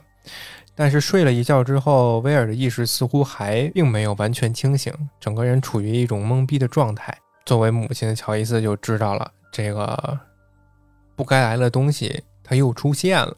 他就告诉儿子：“妈妈在呢，我和你一起面对这些邪恶的东西。”那威尔也跟他妈妈说了，就之前遇到的什么影子怪物啊，然后逆世界的那些可怕的景象啊，都全盘托出。呃，乔伊斯摸了摸这个儿子身上什么温度啊，看看有没有哪儿破了呀，哪儿坏了，就说给你量个体温吧。结果量完了，发现这孩子不但没发烧，反而他的体温却低于常人。妈妈就决定说给威尔放一缸热水，让他好好泡个热水澡，舒服一下。结果这水都放完了，威尔自己也脱了，屁股上围着这个小浴巾，都要下水了。就在这个临门一脚的时候，威尔却对热水产生了恐惧，就站在这个浴室的门口，他跟他妈妈说：“这个动物的他啊，他不喜欢热的，It 对，等于说他喜欢冷的呗。”这一句话就让这个乔伊斯绷不住了，因为咱按理说这个正常的生物都会对于自己恐惧的东西有一种本能的反应。他猜测现在威尔体内可能就潜伏了另一个生物，在控制他儿子的感知。就说到这儿怕热嘛，我就想起以前我做了一件 很囧的事情啊，哦，就是当时我去我朋友家玩儿，然后呢，他们家有一个小鱼缸，他说：“哎，大周啊，那个我家鱼缸正好要换水，你帮我换一下吧。”他那个就是普通那种，就是很普通那种金鱼，也不是什么特别有品种那种好的金鱼啊，嗯就他也是，比就哲野他弄那个鱼缸嘛，就知道水也可能要什么养一养啊，再去换嘛。我也没在意，就是我就嗯直接把那个鱼缸拿到那个厕所里面嘛。我想用莲蓬头给它换水，但是没想到的是，他妈的，我开到了热水，而且那水他妈特别烫。啊，那鱼在里是吗？对我就放那，我就没去管。然后过了一会儿进去，我说：“哎，怎么鱼飘起来了？” 我说鱼怎么飘起来了？一摸，他妈的，他妈还有热气呢！我说完了，你的鱼被我烫死了。后来呢，我就又去那个花鸟市场买了几条鱼还给他。哎呦，这个事情真的很尴尬了。买几条好的，买那种耐耐耐热水的，得买热带鱼。把热带鱼的也烫死了。热带鱼也耐不了这么热呀。然后他这里头就是威尔说的怕怕那个怕热嘛，然后喜欢寒冷。之前有一幕就坐在整个房那个房间里头床上开着窗户啊，然后嗯、呃光着膀子背对着门口。他这一个场景来说，还有这个怕冷，应该是致敬的是驱魔人。哦吼，对，驱魔人那个电影里头也是，当时也也是整个人啊背对着那个神父嘛，然后也是整个屋子里也是非常的寒冷，然后甚至说话都有那个冷气。他这里应该是对一个当时驱魔人一个经典场景的一个致意。那就就差那个威尔的脑袋转过来了，是吧？啊，对，如果威尔的脑袋转过来，那就是另外一个类型的电影了，那可能是蹦到第四季去了。就鬼片了。再说这个南希和乔纳森这两个人哈，他们两个人知道芭芭拉失踪的真相，而且这个真相并不简单，而且他们也一直在受到相关人员的一些监视。那么这两个人就决定将计就计，想看看到底是什么人一直在跟踪自己。那么这两个人就来到了人比较多的一个公园儿，呃，他们就发现周围很多看似是路人的人，其实就是这些跟踪他们的人，有看报纸的，有遛狗的这种人。他们两个去哪儿，这帮人就报纸看到哪儿，这个狗就遛到哪儿。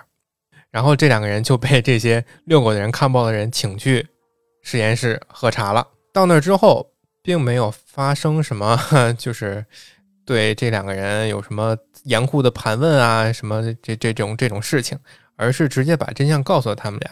真相是什么呢？就是呃，这个实验室曾经在一次实验当中打开了连通现实世界和逆世界的这么一个缺口，然后为了不让逆世界当中一些奇怪的生物穿过这个大门来到现实世界，他们只能使用一些科技手段来控制这个缺口的状态。总的来说，就是嗯，用某种方法吧，然后维持这个缺口的大小，不让它再恶化下去。但也仅仅只是维持。对，仅仅只是就之前的那个布伦纳没了之后，就换了一个负责人，这个博士叫欧文斯，他后面几季戏份还是挺多的。对这个博士贯穿了后面很多集。然后达斯汀这边呢，他就老觉得这达达肯定是个新物种，然后就怕别人抢功吧，还是怎么着，就没把这事儿告诉他的小伙伴儿。但是呢，在一天上学回来，发现他养这个达达的玻璃箱破了。他其实没想到这东西会有这么大劲儿，因为那玻璃箱要不就是金属的部分，要不然就是这个玻璃的部分。正常的小鱼、小蜥蜴、小猫，它不可能把这个给咬掉嘛，对吧？然后他听到房间角落里面也传来了诡异的一种啃食的声音，走近一看，惊悚的一幕发生了：他们家他妈心爱的一只小猫已经被这个达达啃得血肉模糊了。而且，达达的脑袋一张开，就像一朵恐怖的食人花。就这一幕啊，就是爱猫人士别看，真的，哎，拍的很直给。哎，对呀、就是像我这种养猫人，看到这一幕是非常的心疼啊。哎，但是但是，在这部剧里面，没有任何一只真实的小猫受到伤害。这一幕，当时我看的时候，给我那感觉特别像那个《生化危机二》它里头那个哦回眸一笑。啊，对对对对，就特别有那感觉啊。这小怪物本来就有种那种舔食者的感觉，啊，对，而且那个达达就已经大了一圈了，嗯，长得巨快。之前像一个青蛙那么大，现在已经像一只狗那么大了，就长得好快啊。对，然后这一集就伴随着这恐怖的一幕结束了。那我接着讲第五集啊，就之前我们不是说到他们第一集玩那个游戏叫 Dig Dug 嘛，就是那个挖地小子嘛。第五集它就叫 Dig Dug，哎、这一集就叫挖掘了啊。那威尔他经历那个学校之事之后呢，就整个人变得很怪异嘛，又怕热，对吧？然后又呆滞，然后整个人就就现在有点像一个丢了魂一样，用我们中国话说什么，呃，这个三魂七魄跑了一半，就这种状态啊。他就能够感受到自己和那个影子怪物有共鸣，他能够感受到就是 it 他的那个躁动和嗜血，就感觉这个怪物肯定很厉害啊。这一集的麦克呢，我就发现他主要的工作啊，就是一个在之前是用来唤醒威尔，在后面的主要剧情呢就是陪伴威尔啊。威尔可以说是麦克一个非常非常好的兄弟嘛，对吧？就感觉他们四个人当中，虽然四个人都是好朋友啊，但是相对来说，麦克和威尔的关系要更好一点。所以我们在联系第四季嘛，对吧？就威尔他对麦克的就莫名其妙，这个威尔就开始哭了，大家就能够理解啊。得知威尔的情况之后呢，这就来他们家看望嘛，他就安慰这个威尔说了：“哎，没事啊，对吧？我们往好的方面想，你现在可以做一个 spy 啊，你可以做个间谍嘛。既然你能够跟这个怪物共鸣，那我们可以来监视影子怪物了，对不对？而且说实话，目前也没有什么好的办法能够去解决威尔遇到困境。小石也不在，对不对？那 Dustin 呢？他在家里，好了，这个达达已经不是宠物了，现在是怪物了。他现在确定了，这东西就是怪物，因为那个脑袋实在是太有标志性了嘛。第一季的那个迪摩高根就这个屌样，对吧？这个东西，这头长这样，肯定不是什么善装啊。他就不得不想个办法来困住他。正好他妈妈不在家，哎，他呢就利用食物啊，拿的那个火腿片，呃，肉对于动物来说，食物永远是最好的诱饵啊。他现在应该就花生糖已经没什么用了，牛轧糖没什么用了，现在得用肉。他用肉呢就把这个达达啊引到他们家那个地库里面，哎，现在美国家庭都有那个外面那个地库嘛，引到里面锁了起来。他用这个无线电求助小伙伴，但是没人理他，哎，大家在各忙各的。威尔现在那个屌样，麦克在威尔家，那卢卡斯也不知道在干嘛啊。那无奈呢，他现在唯一能够求助人就是史蒂夫大王。这边不得不提一句啊，就是在第一季的海报，我们看第一期节目那个封面啊，封面上都没有史蒂夫，好吧？第二季才有史蒂夫的头像的，可见第一季他只是个配角，但是应该是人气还不错，所以第二季就变成主角团了。因为美剧它这些东西都是续订制的嘛，当然像这个《怪奇物语》这个 IP，它可能就一下续订好几期，但是它在第一期的第一季的剧本里，史蒂夫是作为一个呃配角出现的嘛，可能当时也没给他纳入到主角团里头，但是没想到第一季之后，他史蒂夫的这个人气。甚至是比那个像卢卡斯这种主角团的人气还要高。对，他对 对他对这个人物的话，我记得应该是整个剧情还有剧本上，然后也是稍就是专门为他做了一些修改，然后在第二季给他升到了呃算什么 T 零级的主角主角那一行列。就是这个 T 零 T 零的那个戏份有点怪，就是经常被被人打，就被殴打是史蒂夫的属性，这一季也会被殴打的啊。史蒂夫就像《啾啾》里的那什么波波一样，嗯，对对对对，就这一季啊，我们看封面就知道了，有史蒂夫头像了啊。那这个就是史蒂夫第一次和小朋友组队，从此开启保姆路线啊。那他们这边的情况呢，我们稍后再说啊，等会再讲。我们先说吉姆，这个吉姆呢，他跟十一吵完了架呢，那没办法，是班还得上嘛，对不对？之前的那个南瓜那个事情还没解决。那所以他还是要照例去农场去搜索那些踪迹嘛。就在搜索这个农场的时候呢，一不小心就掉进了一个神秘的地下隧道。掉进去之后，发现这个地方还挺宽敞啊，四通八达，而且里面就飘着那种奇怪的像那个烟灰一样的那种粉尘，或者说是一些那个包子包子。哎，对对对，而且这个里面有很多的藤蔓，关键是这些藤蔓就跟蛇一样还会动啊，这画风。就一看他进去过逆世界嘛，一看这个画风就不对，他妈这不就是逆世界里面的样子吗？而且呢，这个地下隧道里面是危机四伏啊，吉姆在这里就被缠住了，就陷入危机了。哎，等于说现在吉姆掉线，呃，就被控制了。对他这个造型就，呃，摊上那藤蔓缠住那个造型，就神似鬼玩人第一代嘛。对的啊，不久前我还看过。鬼玩人里面那个鬼啊，他是比较色情的，对对对，他喜欢撩人非常火的动图 啊，就触手戏，触手戏，我们都懂，懂的都懂啊。嗯，那十一不是在被关家里了嘛，对吧？他被禁足了。呃，在美国那个家长特别喜欢禁足孩子，就是你不能出去。其实这也是一种惩罚嘛，就不能家暴，对吧？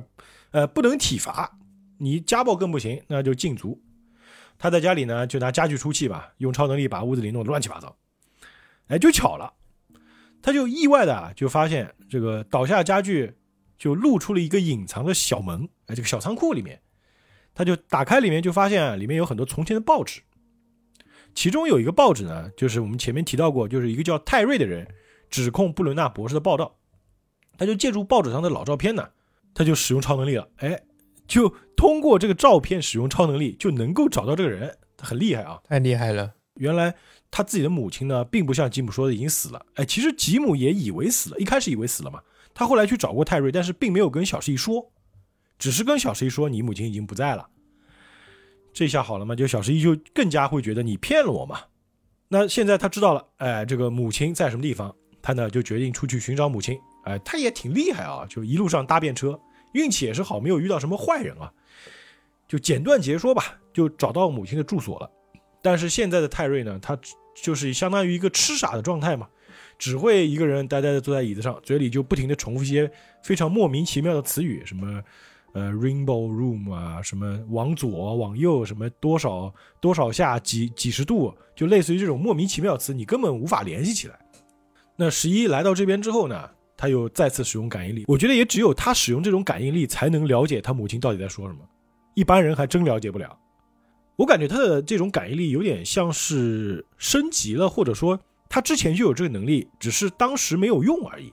就因为他之前只是用那个遥感能力去找人嘛，但是在第二季里面，他的就是感应力升级了，他能够看到对方的记忆，很厉害。哎，他就看到母亲和自己的过去了，哎，知道自己哦，原来我是有名字的，我的名字叫 Jane，也得知当年他在那个彩虹房间里面啊，还有一个女孩，就比他稍微大点。但这个女孩呢，肤色跟他不一样。嗯，就小十一就开展支线剧情去了啊。那 Joyce 这边，那个儿子现在这个状态嘛，他其实现在想要求助的人，他能想到就是吉姆，但是找吉姆，吉姆失联了，也非常担心嘛。因为现在威尔他不是能够感应到那个影子怪物嘛，就有点像是什么，就是呃上升了，突然进入上升状态，然后就开始。奋笔疾书就开始图画，而且他是用黑色的那个蜡笔画的，而且那个就是你那个画单看一幅，你根本不知道他画的是什么东西，不知所谓嘛。但他画了好多好多，这个时候就出现了很多电影和电视剧里一定会有的桥段，就找线索要拼图。我发现很多电视剧都喜欢玩这个，对吧？蝙蝠侠，哎，对，蝙蝠侠也好，这个怪奇物语也好还很多都是这样啊，拼图啊，就开始把这些黑色的线啊，就那。一张画上，它那个画的很粗，所以拼起来呢，就感觉原来是一个四通八达的一个，像是枝杈一样，有点像路线一样的东西啊。嗯，就这个东西一看，哎，哎，好像是一个地图，哎，很奇怪啊。而且麦克听闻这个吉姆失联了嘛，再结合威尔的描述呢，哎，他就知道，哎，这个吉姆可能是陷入了危险。那威尔现在他处于一个灰色地带。我觉得威尔是处于一个灰色地带的，他仿佛是能够感应到那个吉姆的位置嘛，因为这一季有一个关键词叫做蜂巢思维啊，他就在那个所谓的地图上就定了个点，哎，就告诉 Joyce 吉姆可能在那个地方，但是呢，它毕竟只是一个画的一个枝杈嘛，而且谁能知道这个地下隧道的存在呢？没人知道嘛，所以他不确定这个具体位置在哪里。哎，正巧这 Bob 来了。Joyce 看 Bob，哎，就知道，哎，你一向点子多嘛，工具人，呃，就叫这个 Bob 来帮忙解决。那 Bob 看到一屋子的图画，就心中也是全是问号，嗯，什么东西？但是 Joyce 他也比较霸道，就是你不许问，你只准解谜，就真的是工具人，好吧？对，Bob 是好人，人是真好啊，真好，他就强忍着那种好奇心就开始解谜了啊，因为他本来在霍金斯已经生生活很多年了嘛。他就辨认出啊，这些非常错综复杂的枝杈，其实就是霍金斯的一个地下隧道图，就有点像下水道吧，就可以这么理解啊。而且现在这个逆世界的藤蔓正在这个隧道里面就到处乱长，于是他就做了一个非常牛逼的事情，我觉得这个特别佩服他啊，我觉得一般人做不了，他就搞那个比例尺，我们上那个地理课，对吧？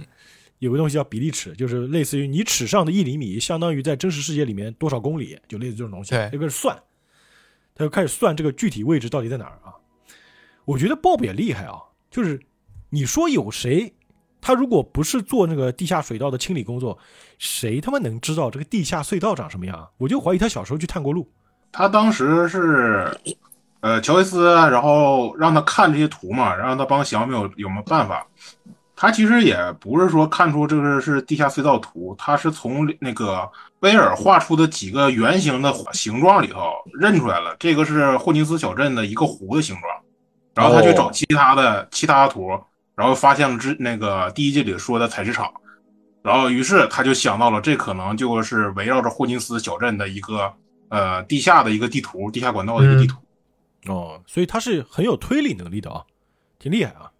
而且在这里头，你可以看到他这个威尔的形象，他包括说是做间谍呀，然后感受，呃，现实还有在那个颠倒世界的能力，特别像，呃，《哈利波特》第五届凤凰社的那个剧情，包括当时那个韦斯莱先生被那个纳吉尼那条蛇咬伤，啊，哈利波特当时也是嘛，通过这种幻觉，然后感受到了那个蛇的动态，最后去把韦斯莱先生救出来了，这应该也是一个情节上的致敬。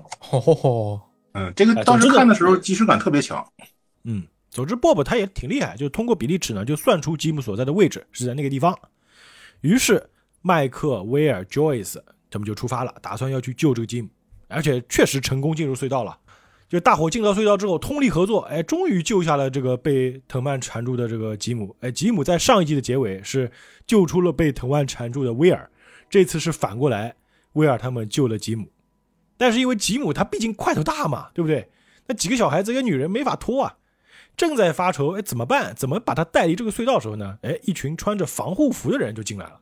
这帮人呢，正好是那个实验室的人，嗯，就帮助他们，等于说把他们救了出去了。就在 Joyce 以为暂时安全的时候呢，突然这个威尔就痛苦的倒在地上开始抽抽，就啊开始尖叫。哎，他的异常反应正是源于他体内潜伏那个怪物。因为现在呢，这个实验室的人啊正在用火焰喷射器去焚烧那个藤蔓。刚才说了，他连热水都怕，更何况是火焰呢？是啊，所以藤蔓受到的痛苦就同步传到威尔身上，他整个人就，我估计啊，当时威尔应该是经受那种被烈焰炙烤的痛苦，天呀！但他身上又没有伤，但他能够感受到，其实这个真的很难受啊。我想起来，我在某一个美剧还是电影里看过，有一种不破坏皮肤，但是也可以让人感受到被烫伤的痛苦的一种办法，非常神奇。是现实当中有的吗？对，就是用冰棍儿把那个被施被施行人的眼睛蒙起来，然后可能给他吊起来或者绑起来，先用语言引导他说什么“我要烧你了啊，你再不说我烤你了”，然后另一个手再拿一个刚拿出来的冰棍儿往他后背上一贴，那个人就会觉得像被烈火烧过一样，非常神奇。哦，有一种这个引导在里面，对，就有点像以前那个所谓的实验嘛，就是拿刀背划一下那人手腕，说我现在要给你割腕了，对吧？那个人就嗯，自己、自己挂掉了，我不知道这是真的假的啊。反正就类似于这种效果吧。就就像在雪山里面，如果你严重冻伤的话，其实你会感到浑身发烫一样，就是嗯开始脱，就是嗯开始脱衣服脱衣服。然后就冻死嘛。呃，就说回那个一些小的那个彩蛋，就是说那个实验室啊，就特别像那个《异形二》里面那个实验室，也会摆那些罐子啊，摆一些标本在那里研究嘛。就是他嗯，那个实验室也正在研究那些呃从那个异世界带回来的样品嘛。嗯所以那边的人可能一直在关注这个事情。然后他救警长的时候呢，警长在最后关头还拿着他的帽子，就有点像那个印第安纳琼斯那种，他在那个逃跑的时候不忘拿那个那顶帽子。啊，对，而且他这个帽子 这个设定啊，就是非常的神奇。就好多美国像这种冒险类的电影里头，男主角的肯定都非常在乎帽子。就比如说是《侏罗纪》《侏罗纪世界》啊，嗯《侏罗纪公园》，你包括在《侏罗纪世界三》嘛，然后那个哎，那博士叫什么来着？他不就戴帽子嘛？然后像那个在《侏罗纪公园》里头前三部帽子丢了都要捡回来，然后在第这个《侏罗纪世界》第三部里头帽子掉了，然后那个米那米利博士啊，终于忍不住了，你别管你帽子了，赶紧回来。其实这个帽子梗啊，也是凸显角色性格的，因为很多时候帽子代表的是一个身份，对吧？你想路飞，他的帽子肯定是不能丢的，对吧？飞了肯定得弄回来的。嗯，帽子是一个身份的代表嘛，就很多时候就有那个帽子，就代表你是警长。就像那个《行尸走肉》里面，Rick 他那个帽子不是后来给了他儿子嘛？他这个帽子是有个传承在里面的，所以帽子很重要。对对对，就我们平时玩那个《荒野大镖客》，就经常有捡帽子，他还单独做了一个动画出来。哎，对对对，对我一定要去捡。就如果就是在打斗当中，或者是帽子掉了，或者是换了别人帽子，我是一定要换回来的，要不然很难受。哎，夏娜，关于那个 Bob 的彩蛋，你再说一下呗？呃，鲍勃那个彩蛋，其实他是按照那个呃，以他以前演的那个部那部电影嘛，他是小孩子时候演的那部，七宝奇谋是吧？就他看到那个地图之后，呃，Joyce 就叫他就只要只管找 X 叉点就可以了。然后那个鲍勃回了一句，呃，什么差点？是不是藏宝地图？就是海海盗地图嘛？因为那张海盗地图，其实在那部他小时候演的那部电影《七宝奇谋》里面，就是他跟他哥哥一起发现了一张藏宝地图嘛，就是。哦，就是我致敬我自己，呼应，也算小彩蛋吧。但是讲道理，《七宝奇谋》这个电影啊，可能很多人都没看过。我只有小时候在 FC 上玩过那个《七宝奇谋》的游戏，但是小时候根本不懂怎么玩，就瞎玩，那个时候只会乱跑。但其实他要找东西的。啊，后来在那个 FC 的那个 Konami 做的一个科纳米世界嘛，Konami 世界里面有七宝奇谋那个小孩是可以选的，类似于一个呃超级英雄合集吧，就是类似于什么呃科纳米的所有的经典人物聚集在一个世界里面，然后去不同的世界找东西，打 BOSS，就类似于这样的一个游戏。哎，我说出来哦，暴露暴露年龄了，暴露年龄。暴露年龄，我都没听说过，我也没玩过。我们三个九零后一脸懵逼。听懂了，装一下吧，知道听懂。I see，下一集标题叫“间谍 The Spy，” 呃，没错，spy 过家家。这一集从史蒂夫和达斯汀两个人开始。史蒂夫是达斯汀搬来的救兵，那么这两个人来到困住达达这个地下室入口之后呢，史蒂夫就说：“这里边要是没有你说那个玩意儿，我就歇死你。” 达斯汀说：“这里边肯定有，你你别这么对我啊！你要不你打开看看。”结果打开一看，里边啥也没有。达斯汀吓得差点要给史蒂夫跪下叫爸爸了。结果俩人往里一走，却发现了一个非常恶心的东西，一看就是某种爬行的动物蜕下来的皮，上面还有奇怪恶心的粘液呢。用脚想，这都是一定能想出来，这个就是达达他一点点长大之后不得已退下的那身旧皮。哎，其实我觉得吐槽一句啊，就是哲野他也养那个爬行动物嘛，他养的那个就是那个叫手工是吧？哦，哎、手工，嗯、包括老钱他养蛇，就是爬行动物蜕皮，其实没这么恶心。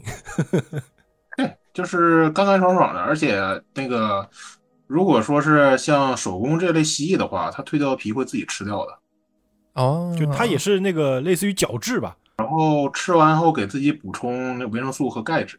嗯，就我觉得就是为了凸显出怪物的可怕，所以就给它整了点粘液。嗯其实这个粘液包括蜕皮是致敬的异形电影，在异形里头小对小异形长大之后嘛，它也会蜕皮，然后留下呃一个一堆一滩粘液，然后里头是一个就是破破烂烂的一张皮。哦，原来是这样。而且吧，就是像那个迪摩高根这类怪物啊，我们看它的感觉，就它的外皮肯定不是那种干爽的感觉，嗯哼哼哼，就你看它那种，它外皮肯定是很恶心、很滑溜溜粘稠的这种，哎，这种才会让人感觉到可怕嘛。所以他就给它加了个粘液，所以告诉你这是怪物才会有的。东西。就这这方面，就水水哥可能就比较熟，皮衣加那个润滑剂 嘛，胶衣加上润滑剂，哎，胶衣加上润滑剂。绝了！这这这这性癖有点怪啊。呃 关键是他要自己穿。好好，扯远了，扯远了。那么这个蜕皮被发现之后，还有一件事儿让这一大一小两个孩子非常的震惊，就是在地下室的墙角，他们发现了一个被达达挖开的大洞，这就说明这个小怪物已经顺着这个大洞逃到了遍布霍金斯小镇地下的这个隧道里去了。就土遁，没错，土遁土行孙。下面我们来说一下吉姆这一边，他刚刚呢被实验室的工作人员救了回去，同样被救回去的还有呃抽抽的威尔。经过一番收拾、清洁、消毒，吉姆其实就没什么大事儿了。但是他觉得现在这个情况呢，肯定还有隐情在里头，他想问个究竟。然后这个欧文斯教授就带他来到地下，他们看到了，原来霍金斯小镇目前一切怪异现象的源头就是在这里。实验室里面也发现了那个异世界当中的怪物，呃，而且异世界的这种恶心的藤蔓正在霍金斯小镇的地下四面八方不断的生长。这个怪物或许能给霍金斯小镇以后修建地铁带来极大的便利。我觉得霍金斯这个地方太小了，地铁都用不着修。巨大的生物盾构机，就这个小镇啊，有多大呢？就大家骑自行车都能到，就这种都这么大，就啊，确实，就可能地铁如果开地铁啊，就霍金斯小镇可能是一个站。对，它可能是一个站点儿。哎对对对，嗯，然后这时候的威尔却十分的痛苦，他说自己浑身上下哪儿都疼，在床上滋儿哇乱叫。他妈妈乔伊斯只能干着急，什么也做不了。呃，只能任由实验室的人把威尔带进手术室，又做各种检查。他们看到威尔这种痛苦的样子，还给他打了什么镇静剂这种东西，让他直接睡过去了。结果当他再次醒来之后，威尔却不认得自己的亲人，呃，不认得妈妈的这个新男朋友 Bob。实验室的这些人呢，就像做实验一样，不断的向威尔提出各种问题。让他的妈妈乔伊斯非常的不高兴。我们家儿子刚恢复过来，你们就这么问，他哪受得了啊？但是威尔对这些问题呢，反正是一问三不知。唯一记得呢，就只有他的好朋友麦克啊。这这你不得嘿嘿两声吗？嘿嘿嘿嘿，懂的都懂啊。嗯，好嘞。于是呢，麦克就一直在病房陪伴着威尔，唯一的熟人了，对他来说。就基本上后面麦克的剧情主要就是陪威尔。对。忙嘛，拍戏忙。呃，麦克呢就负责听威尔诉说他自己的感受。威尔还告诉他的妈妈说，实验室的人不应该去烧啊，去对这个怪物做一些实验啊，他们这样反而会激怒他。但实验室认为呢，来自逆世界的藤蔓正寄生在威尔的体内。他们为了验证这件事儿，呃，才不断的用这些各种。极端的实验去对待这个逆世界的藤蔓，呃，威尔痛苦也来源于此。但是经过一些正常的医疗检查呢，他们推测威尔的身体里虽然有这些东西，但是威尔的体内却跟普通人一样健康。呃，但是同时呢，这些残酷的实验也没有停手。乔伊斯实在不忍心看着儿子，呃，被火烤这样的煎熬吧，便。制止了实验室这些测试，那么威尔也获得了暂时的平静。但是在麦克的陪伴之下呢，威尔歇着歇着，突然主动提出要帮助实验室来消灭藤蔓和逆世界的这个影子怪物。他在自己画的这个图画当中指出了一个特别的位置，告诉实验室的这些人员：，呃，怪物呢似乎在刻意隐藏这个位置的所在，这个地方可能另有蹊跷。建议你们去派人查看一下。于是，这个实验室人员就听从了唯一能够和怪物有联系的威尔的这番话。但是，他们没有想到，唯一能和怪物有联系的这个条件其实是有两面性的。他们派遣了一批全副武装的战斗人员潜入了隧道，打算一劳永逸摧毁藤蔓的巢穴。但是，就在小队靠近。威尔所说的这个位置的时候，这个地方却涌现了大量的敌魔高狗，可以这么说吗？敌魔犬涌现了大量的敌魔犬，战斗小队被团灭，汪汪队立了大功。遭遇了如此打击之后，教授和众人都不知所措。这时候，麦克突然想起来，他之前说威尔是个间谍，这个间谍也可以是魔王安插在人类这边的。这段我印象比较深刻，他从他待着那个地方，然后冲到威尔被隔离的那个病房跟前儿，一边跑一边喊：“这是一个陷阱，这是一个陷阱。”感觉这一块儿，呃，好像下一秒所有的这些村民都要被威尔他这个被控制之后构成的这个阴谋团灭了似的。第一次看的时候，我觉得下一集可能要出一些大事，但是。后来的事我们都知道，并没有什么威胁整个镇子的事儿。嗯，就用一个词来形容威尔的话，就是二五仔。没错，方面间谍。哎，他是被逼的啦，哎没办法，他没法控制自己嘛。嗯，他相当于可能是被恶灵附身那种感觉吧。啊，对对对，其实这一季里面，就是这个迪摩狗这个名字，严格来说其实是那个达斯汀起的，对吧？对，他还不停的强调。纠正别人对这个怪物的说法，哎，对对对，就那个叫迪摩高根，对吧？这个比它小，而且像狗一样嘛，就迪摩高根加狗，那就是迪摩狗，他一定要强调这件事情啊。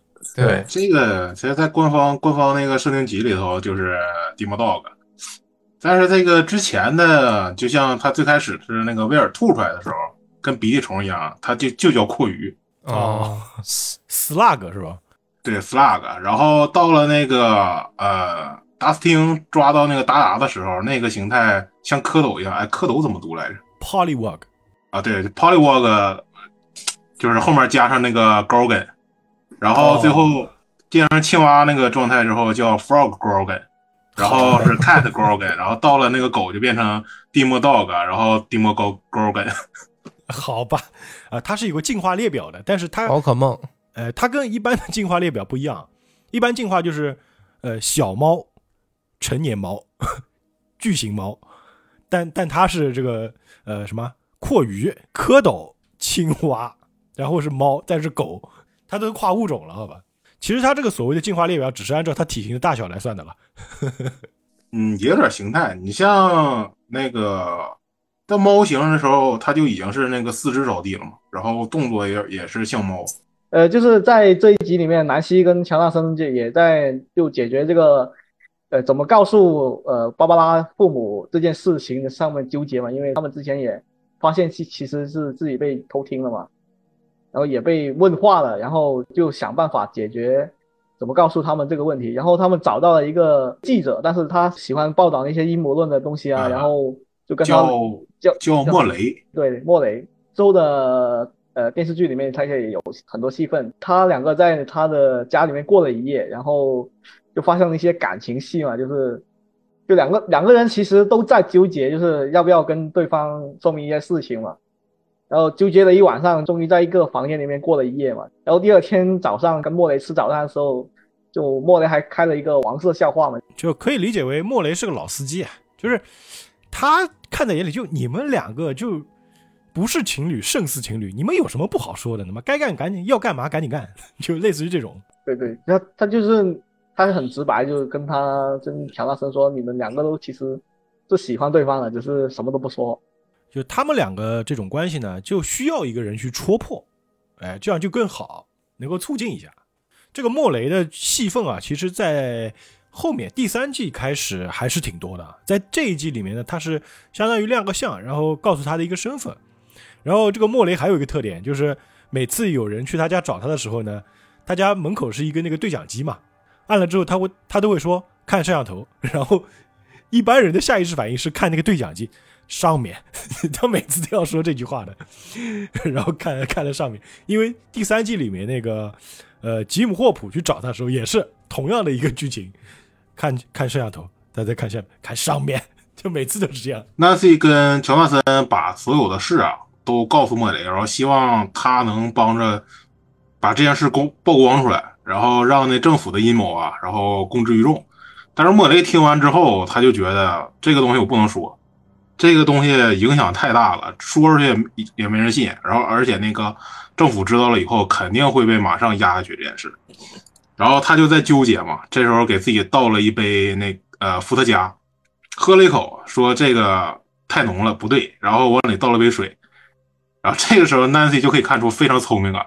他说：“你的意思是说我们要把这个事稀释一下？”然后他们最后讨论到最后，就是决定把那芭芭拉的死从这个颠倒世界，呃造成的意外，给改成了实验室做的那个有毒化学品的泄漏，最后导致了芭芭拉的死亡。虽然这个这个情节我有点想不通，就是芭芭拉的尸体嘛，就是如果是被化学品就毒死了嘛，那连尸体都不见了，这个怎么跟他父母解释也？其实按当时的那个社会情况来说呢，就是政府泄露了以后，掩为了掩盖事，然后把芭芭拉的尸体给处理了。当时在八十年代的时候，其实美国政府然后有很多那呃拿民众去做实验的，就是这种情况发生。嗯，对对对，就比如说像是水在那个城市水源里头加化学品，然后加氯气，然后看那个是否能降低人那个人脑的反应，然后来达到那个就是民众的控制，政府的那个人性控制，这种事儿都是被证实是真的事情。啊，这些都是在那个多少年都呃多少多少年之后解密出来的政府文档，这些事是确实发生过的。对，当当当时因为还还有一个实验，就是呃，美国就是做了一些游戏机啊，就每个嗯街机厅放一台，然后那些游戏机是跟其他正常运行的游戏机不一样，可以偶尔放几帧不一样的画面出来。哦，潜意识它是那种一个类似于解谜的游戏吧，需啊要玩家就是集中注意力盯着游戏屏幕，然后它会以人眼没法识别的那种帧率，然后在里面插一些就像控制性的，就比如说什么呃忠诚啊，然后效忠、牺牲自我啊，像这种的词汇，然后对那个实验那呃受实验的那些玩家那个一个洗脑。嗯，就潜意识洗脑。对，这个也算是一个当时一个类似于美国那边都市怪谈的一个一个事情。哦，因为后面后面也证实了，因为那几台游戏机是专门有人维护的，还是穿着一些比较碍眼的黑，就是一个专门的穿着黑西装的人过来检查那台机器，就特别这个明显。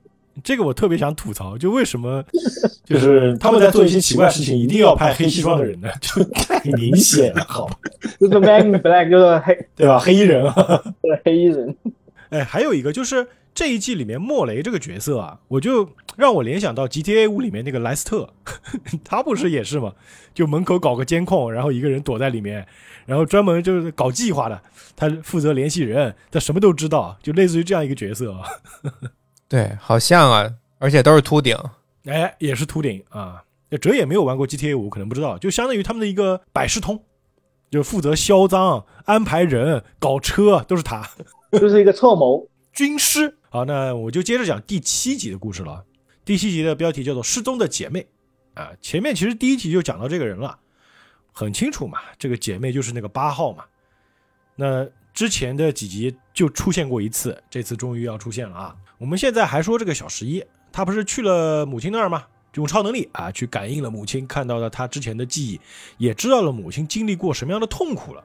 我记得他在看到那个母亲的记忆，就是呃被施加一些这种刑罚或者实验的时候，那个演员就是演那个《海上钢琴师》里面那个胖子，就是那个眼睛他会不自觉的来回晃的那个人。啊，也是演也是演《致命 ID》里的里面那个那个胖子嘛。这个演员就因为他的眼睛非常著名啊，他就知道了母亲所经历过的痛苦，还有当初啊捉走自己的人是如何残忍的把他妈妈弄疯的。同时呢，他也看到那个女孩了，他就想起来，哎，这个女孩她肯定拥有特殊能力嘛，就认为这个女孩就是自己的姐妹，而且呢，母亲也希望能够找到这个姐妹，他就带着这个想法呢。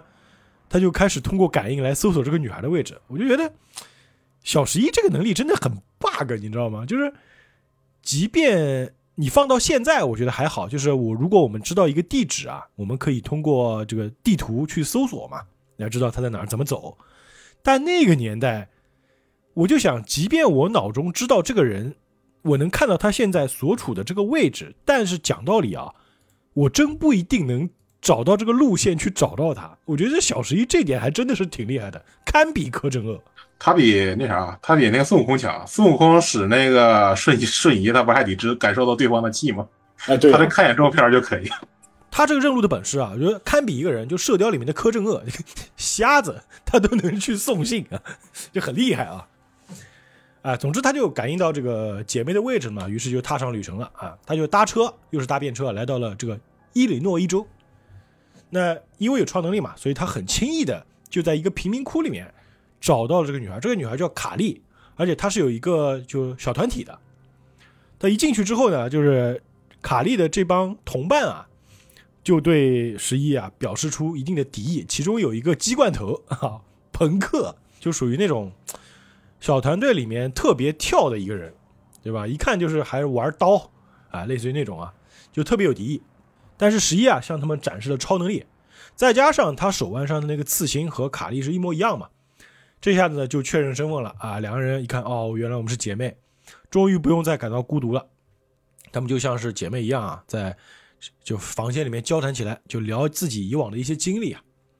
这卡莉呢也想邀请十一啊和自己一起生活，就说你就把这里当做是自己的家一样，我们以后就是亲人了。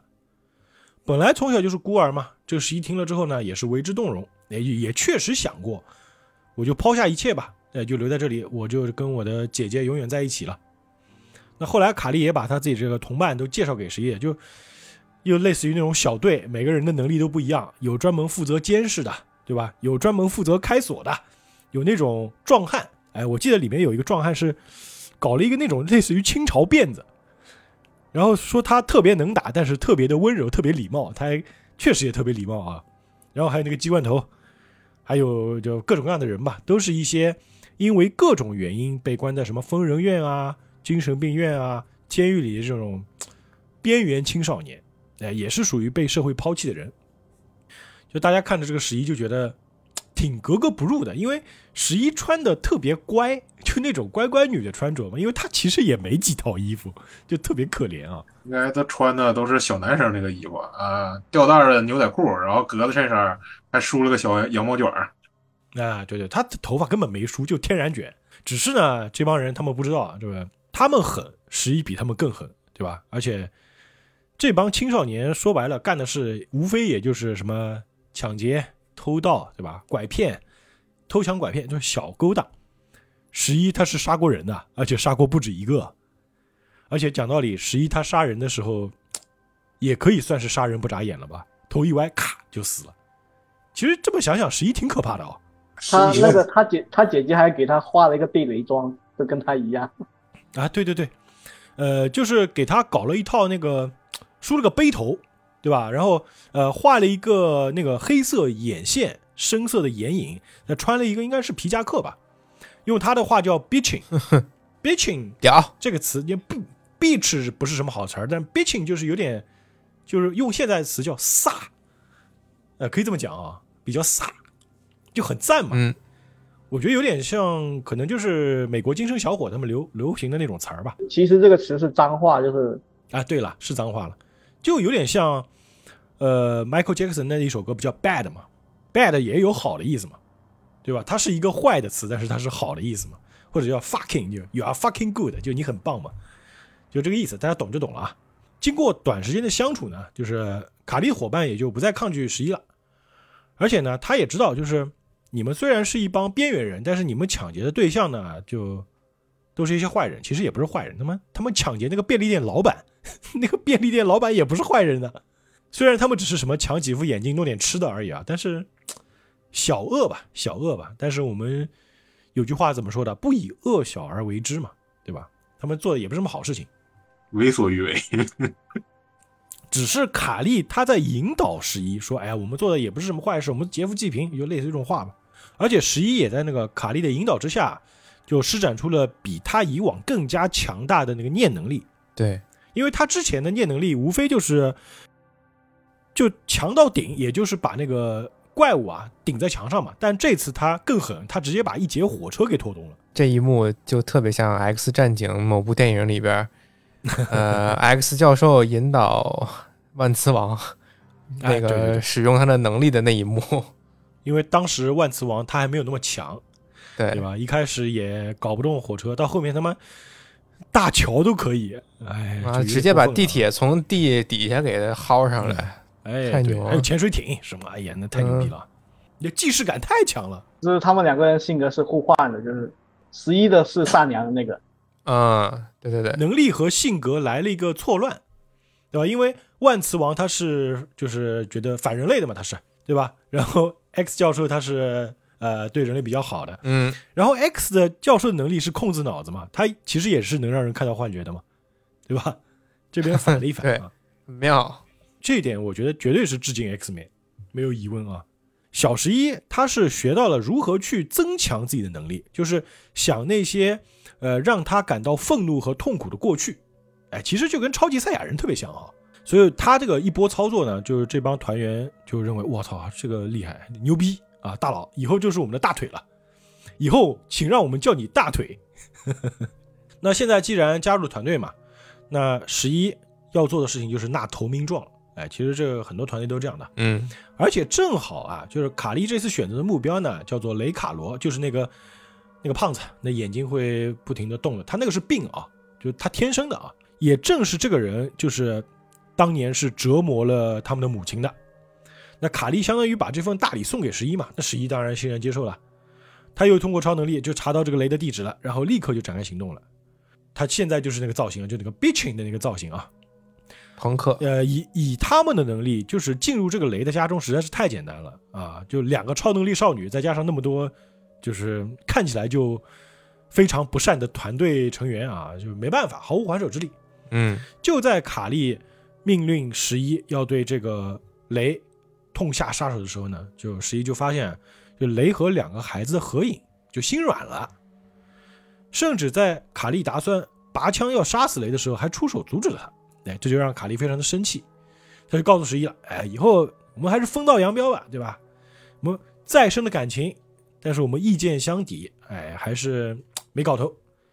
更何况啊，对吧？我们才刚见面，因为感情并不像想象中那么深嘛。其实讲道理，我觉得卡莉在第二季里面啊，这个角色真的不是特别重要。就是一个工具人。他这个人物其实来自于一个呃《怪奇物语》它一个前传性质的漫画，叫《怪奇物语六号》。在那里的主要是讲的就是小十一，包括霍金斯小镇，然后那些事件发生之前，然后布伦纳做的实验的那些孩子的故事。哦，那所以说他是一个漫画里面比较重要的角色是吧？所以在剧里面好像戏份并不是很重啊。漫画里头也是像呃剧中一样，然后有很多孩子，然后接受了布伦纳博士的实验，其中小十一应该是能力最强的一个，嗯，对，其他孩子也是有超能力，但是不是像剧中一样跟十一基本是等同或者类似。嗯你就比如说像八号的实验体叫卡利普拉萨德，他的能力就是创造幻象，但是他跟剧里还不太一样，他创造的幻象是复制呃他已知物体的幻象，就不是说让你看到，而是说这个东西确实是在现实中出现了，能摸到是吧？对，能摸到，但是他只是幻只是幻觉。哦然后还有一个是隐身，就是他可以让自己或者说其他人把自己和他同伴的存在从其他人的感官里头抹除掉。他在剧里不就使用这个能力吗？他们那个呃，就是他们那个藏身处被突击的时候就使用这个能力了嘛，就很像那个 X Man 那个天启，大家还记得那一部吗？嗯，凤凰女跟他们躲在角落，你看不见我，你看不见我，不就周星驰那个能力嘛。然后还有一个，就我感觉那个能力就很强了，在剧里没有体现出来，就是剥夺其他人的五感。哇，那这个很强啊！我感觉这个是非常强的。挺厉害的这个。但我觉得这种能力的话，应该要非常集中精神去操作才行。我猜啊，嗯，肯定就是用完以后也是鼻血狂飙那种。对的，他们鼻血是用不完的，好吗？对，然后在十一在漫画中设定的话，比剧里要逆天的很多。然后包括他有的能力，就像咱们说的心灵感应啊、心灵遥感啊、读心呐、然后甚至他还有两种，就是创造跨维度传送门，然后还有心灵传输，他是确实是有那个瞬间移动这个技能的。我说这么牛逼的吗？对，这是在漫画里的设定，好嘛，剧里被削了。剧里我感觉肯定得被削，如果不被削的话，这剧没法拍了。是的，就已经成为 X Man 了，好吧？呃，在之后的话，其实还有四个比较主要的角色，一个是三号的瑞奇，他是可以操控别人的情绪；然后一个是六号实验体叫弗朗辛，他有那个预知未来的能力；哦，这个也很屌啊！然后九号的杰米，他能产生热能和操控其他物体的那个温度；然后还有一个是九点五号实验体，叫做马西，她是杰米的孪生姐妹，但是她没有任何的超能力。嗯，对，她是因为她没有超能力，所以说她她只能是九点五号，属于九号的附属。好惨，就没什么存在感。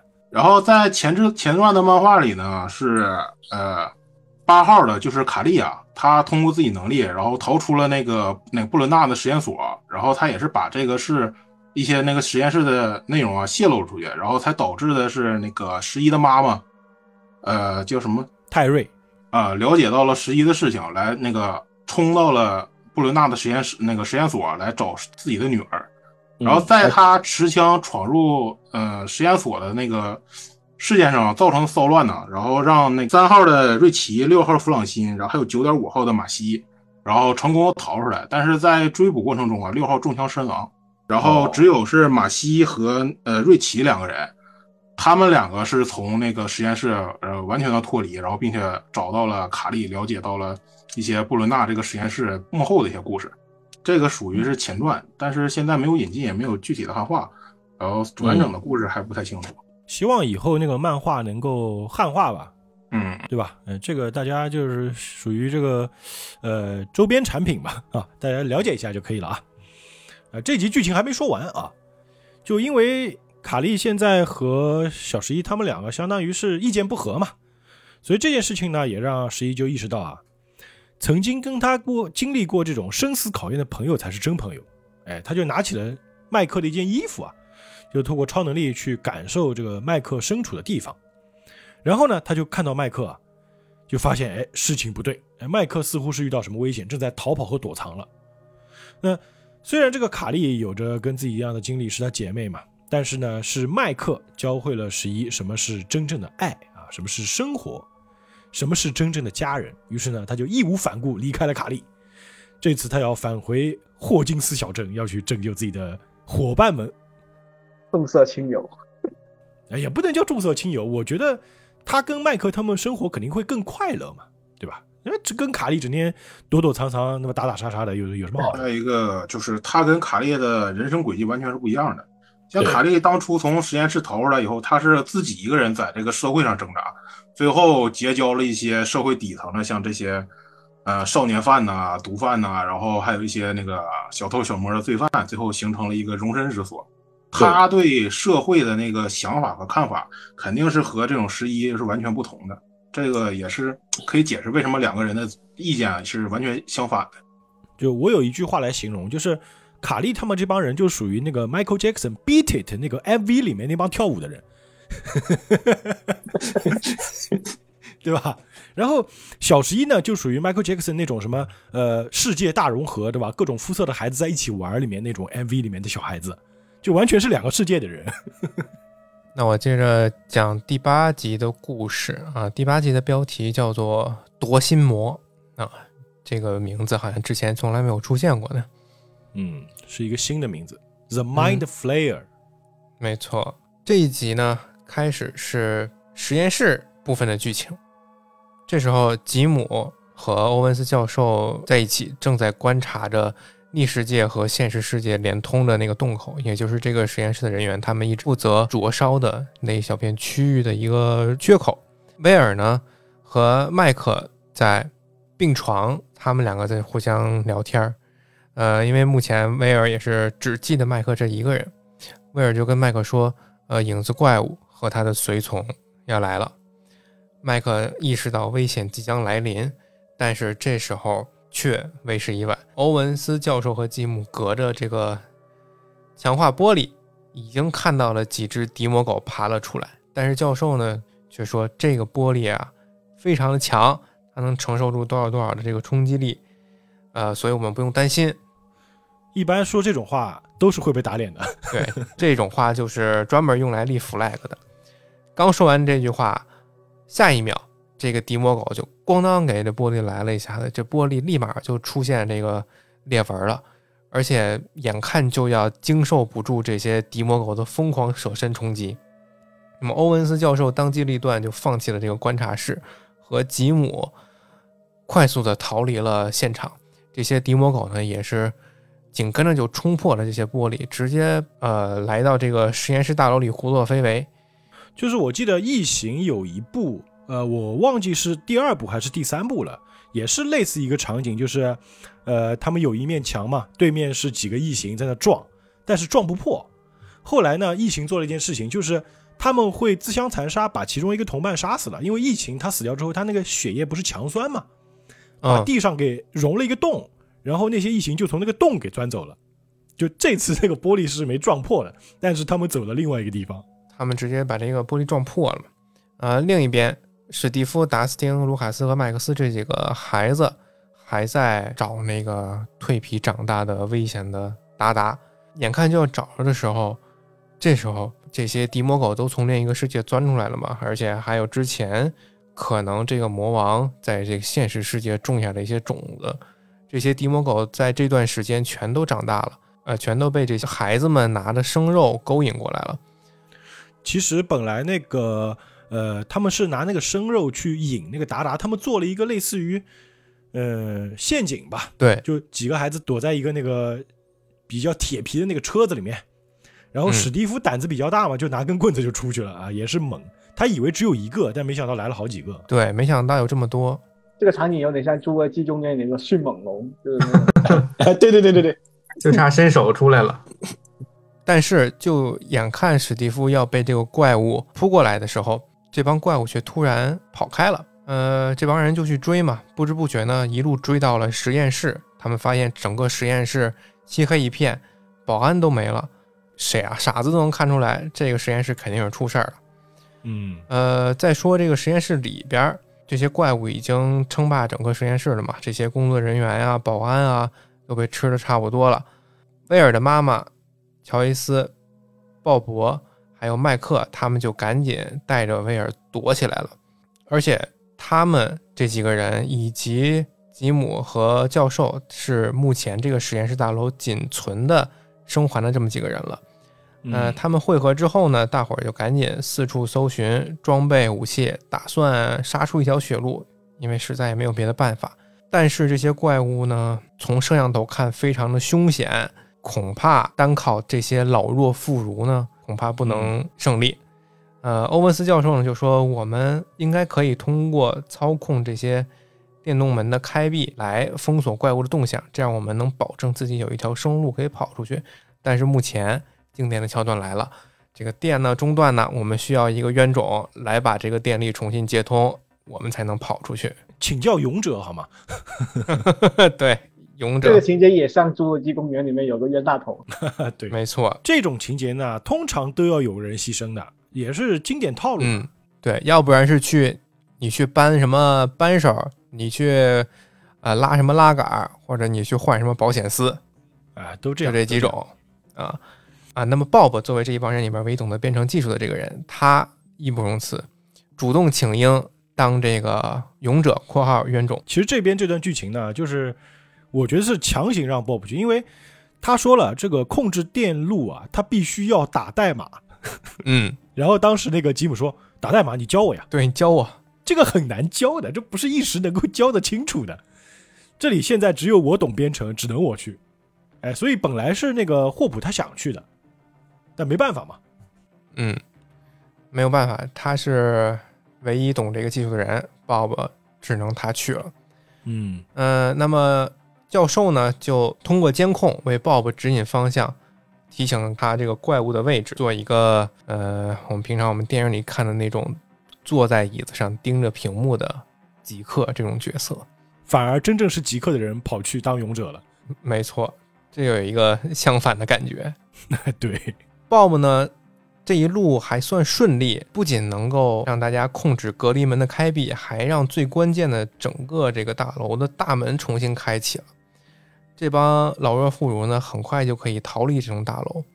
这边有一个有意思的就是，达斯汀和史蒂夫他们也在这个大楼的门前琢磨怎么把这个门打开，就在那个保安室胡乱拍这个按钮，刚好拍了一下这个开门的按钮，里边这个 Bob 就把这个门弄开了，所以外边这帮小孩还以为是自己把这个大楼的门给弄开，挺搞笑的这一块还嘚瑟呢。啊、嗯，尤其是 Dustin 这种事情，他是最嘚瑟的。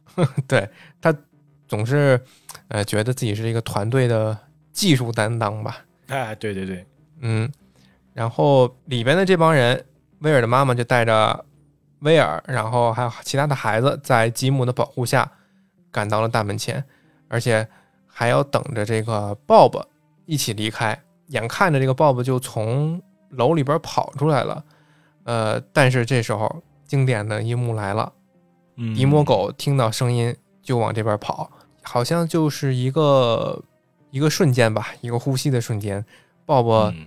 看了一眼外面的这帮熟人，转身就被迪摩狗扑倒在地，而且这一只过来，一群都跑过来了。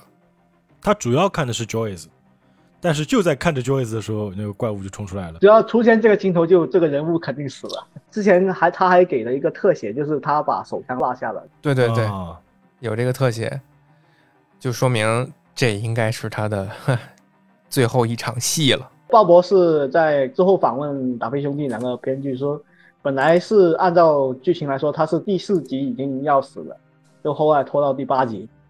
哦达菲兄弟太喜欢这个角色了，后来强行给他续了四级命。但是没有办法呀，Bob 他没有出现在封面上呀，可能合同就签了一季，你知道吧？呃，所以他没出现在封面上，那他注定这集就活不了。嗯，反正这一块儿挺可惜的吧，但是也是为另一个主角让位吧。他一直在的话，呃，这个关系也推进不下去。也对，啊、这帮人就着鲍勃的牺牲，好不容易逃出了实验室，和孩子们会合了。乔伊斯呢，还没从鲍勃的死中缓过来，而迪摩狗已经追着威尔的位置追过来了。因为这帮怪物其实它是能够根据威尔的位置，然后定位它的，闻着味儿就来了。这帮人就被困在了十一之前和吉姆生活的丛丛林当中的那个小木屋里，呃呃，非常害怕这帮怪物，时时刻刻担心这个怪物呢会从窗外冲进来。其实已经包围了，对，其实已经包围了。呃，突然之间，一阵皮肉撕裂的声音在屋外响起，接着门锁被怪力弄开了，里面所有人都掏起枪，呃，有枪的拿枪，没有枪的抄起身边的什么东西都举起来对着门。下一秒推开门的就是怪物，但其实推门进来的正好是刚刚告别那些狐朋狗友的朋克装扮小十一。哪个怪物会先把门锁那个 拉开再进来的？哈哈哈！看到门锁那个东西，那个锁拉开就知道是小十一了，对吧？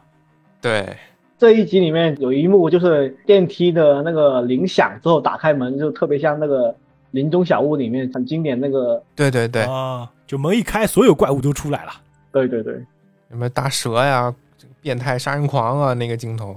林中小屋这个片大家可以看一看，那么经典克苏鲁电影，挺喜剧的。关键是，我就想起那个雷神，他骑摩托车飞出去啊，叭撞到空气墙了。呃，带着闪电火花就不见了，特别惨。那接下来呢，就来到我们第二季的最终回啊，这回就叫 The Gate 啊、门。它是一个承上启下吧，上一集最后就是个门。对，这一季也是门啊，因为现在小十一来了，相当于他这个战斗力太强了啊，他就把附近那些敌魔狗全部就全灭掉了啊。那些敌魔狗可能对于他来说，真的就跟普通狗没有太大的差别。那小十一回来之后呢，众人就开始啊，就大家都聚在一起了，包括那个南希和乔纳森他也过来了，就路上遇到了，就一起开始商量怎么去打败这个夺心魔这个对策。哎，其实主要不是打败夺心魔，因为夺心魔他还没出来。他还是要救威尔。对，要救威尔嘛，主要是要打败威尔体内的这个寄生的夺心魔。他们就想起威尔曾经说过嘛，这个东西他喜欢寒冷，讨厌热。哎，众人就想，哦，我们一直把威尔放在那种寒冷的环境当中呢，反而是帮了这个夺心魔，因为他们现在这个季节是年底嘛，其实天还是比较冷的，所以本身天气就冷，现在相当于对夺心魔来说是一个 这个有利 buff 啊。那十一他曾经打开过通往逆世界的这个大门，那么或许啊，他也有能力把这个门关闭，拯救霍金斯。于是大伙就开始兵分三路了啊，分成三组。第一组是十一和 Jim，他们两个人呢要再次进入这个实验室，去地下到那个洞之前啊，再去把这个用超能力把这个门关闭。另外，史蒂夫、Dustin、Lucas 还有麦克斯呢，他们就进到这个地下隧道去放火，哎，放火烧屋，把这些敌魔狗出入口啊全部烧干净。那 Joyce、Jonathan 还有南希，他们就要带着威尔去一个隐秘的地方，哎，然后利用光和热去驱散威尔体内的那个夺心魔，就相当于给他烤暖炉，是吧？那其实这里头最开始只是说十一和吉姆去实验室，然后乔伊斯、乔纳森、南斯伊他们要把那个夺心魔呀赶出到威尔的那个身体。那当时是那个 Dustin，他就说，既然这些呃迪摩狗啊都是有那个蜂巢蜂巢思维的话，那我们就去去地道最中心放火，这样是就可以把那个实验室里的迪摩狗引到这边来救火。这样的话，啊呃，十一和吉姆他就是生存的几率就更大一些。对，其实这一步也挺危险的啊。就讲道理，如果迪摩狗全部过来的话，他们肯定逃不掉的。就他们的战斗力去打迪摩狗就太困难了。但是我觉得 Dustin 当时说出这个话也真的挺勇敢的啊。现在想想，这个作为一个小孩来说，真的很厉害啊。哎，这边麦克斯其实还有个剧情，因为前面我们提到他有个哥哥叫比利嘛。就这个比利呢，虽然在这一季里面剧情不多呢，但是一直前面好多地方都体现过说，就是比利特别讨厌这个妹妹，就因为呃他们是重组家庭嘛，对吧？同父异母，嗯就是比利一直把很多事情迁怒于麦克斯身上，所以他对 Max 呢就很不爽。是那个 Max，他的爸爸好像跟他妈妈离异了吧？离异然后后，来跟比利这个他们那个重组的家庭嘛，嗯，呃，对。是，异父异母。哦，异父异母啊，下雪跟流星，两边都带了一个拖油瓶过来结婚了，就是。哦，好吧，好吧，就是麦克斯一直跟着这帮小伙伴混嘛，就彻夜未归。然后呢，本来比利还在家里就是给自己喷发胶，在搞造型呢，然后他爹就回来了，一看就是这个比利的爸爸也是一个 会家暴的人啊。就比利这种壮汉，在他爹面前都很怂，给骂哭了，直接哎，对对，都怂的不行了。就迫于这个父亲压力呢，他就不得不出去找妹妹嘛。然后他就来到麦克家，哎，这一段就体现了这个比利的这个大帅逼，是吧？他利用这种帅气的外表，开始跟麦克的妈妈聊骚啊。嗯，那带点颜色的一个彩蛋啊，因为当时比利到麦克家的时候，麦克的妈妈正在泡澡嘛，然后喝着酒还看着书，但是他看那个书是乔安娜·林赛写的一本小说，叫《Heart of Thunder》，这是本小黄本儿。哦，看的是小黄书，难怪这个麦克的妈妈看到比利之后，这个眼神就不太一样啊。后面那个制作道具那个组啊，还特意帮他们跟比利跟他妈妈做了一个封面，就是换了一个封面，哦，我知道，我看到过。男女主角换成了他两个。他这个乔安娜·林赛写的这个小说啊，其实那个前一段时间有一个电影，就是《失落之城》，嗯，哦，对，我看过。对他那其实就是拿写的，就是这个这个作者的事情。哦，就是这个作者啊。对啊，因为你看他他看那小说，他那小说的封面就是那部《失落之城》电影里女主角写的那个小说的封面，然后那个后包括名字也叫林赛嘛。就是那个金发的长发的男人站在封面上，对吧？《失落之城》那部片也挺搞笑的，大家可以看。最近好像在国内上那啥上院线了，行，呃上院线可以买票看支持一下。里面那个布拉德皮特是真真帅啊，啃椰子，啊，一头金发，特别搞笑那片子。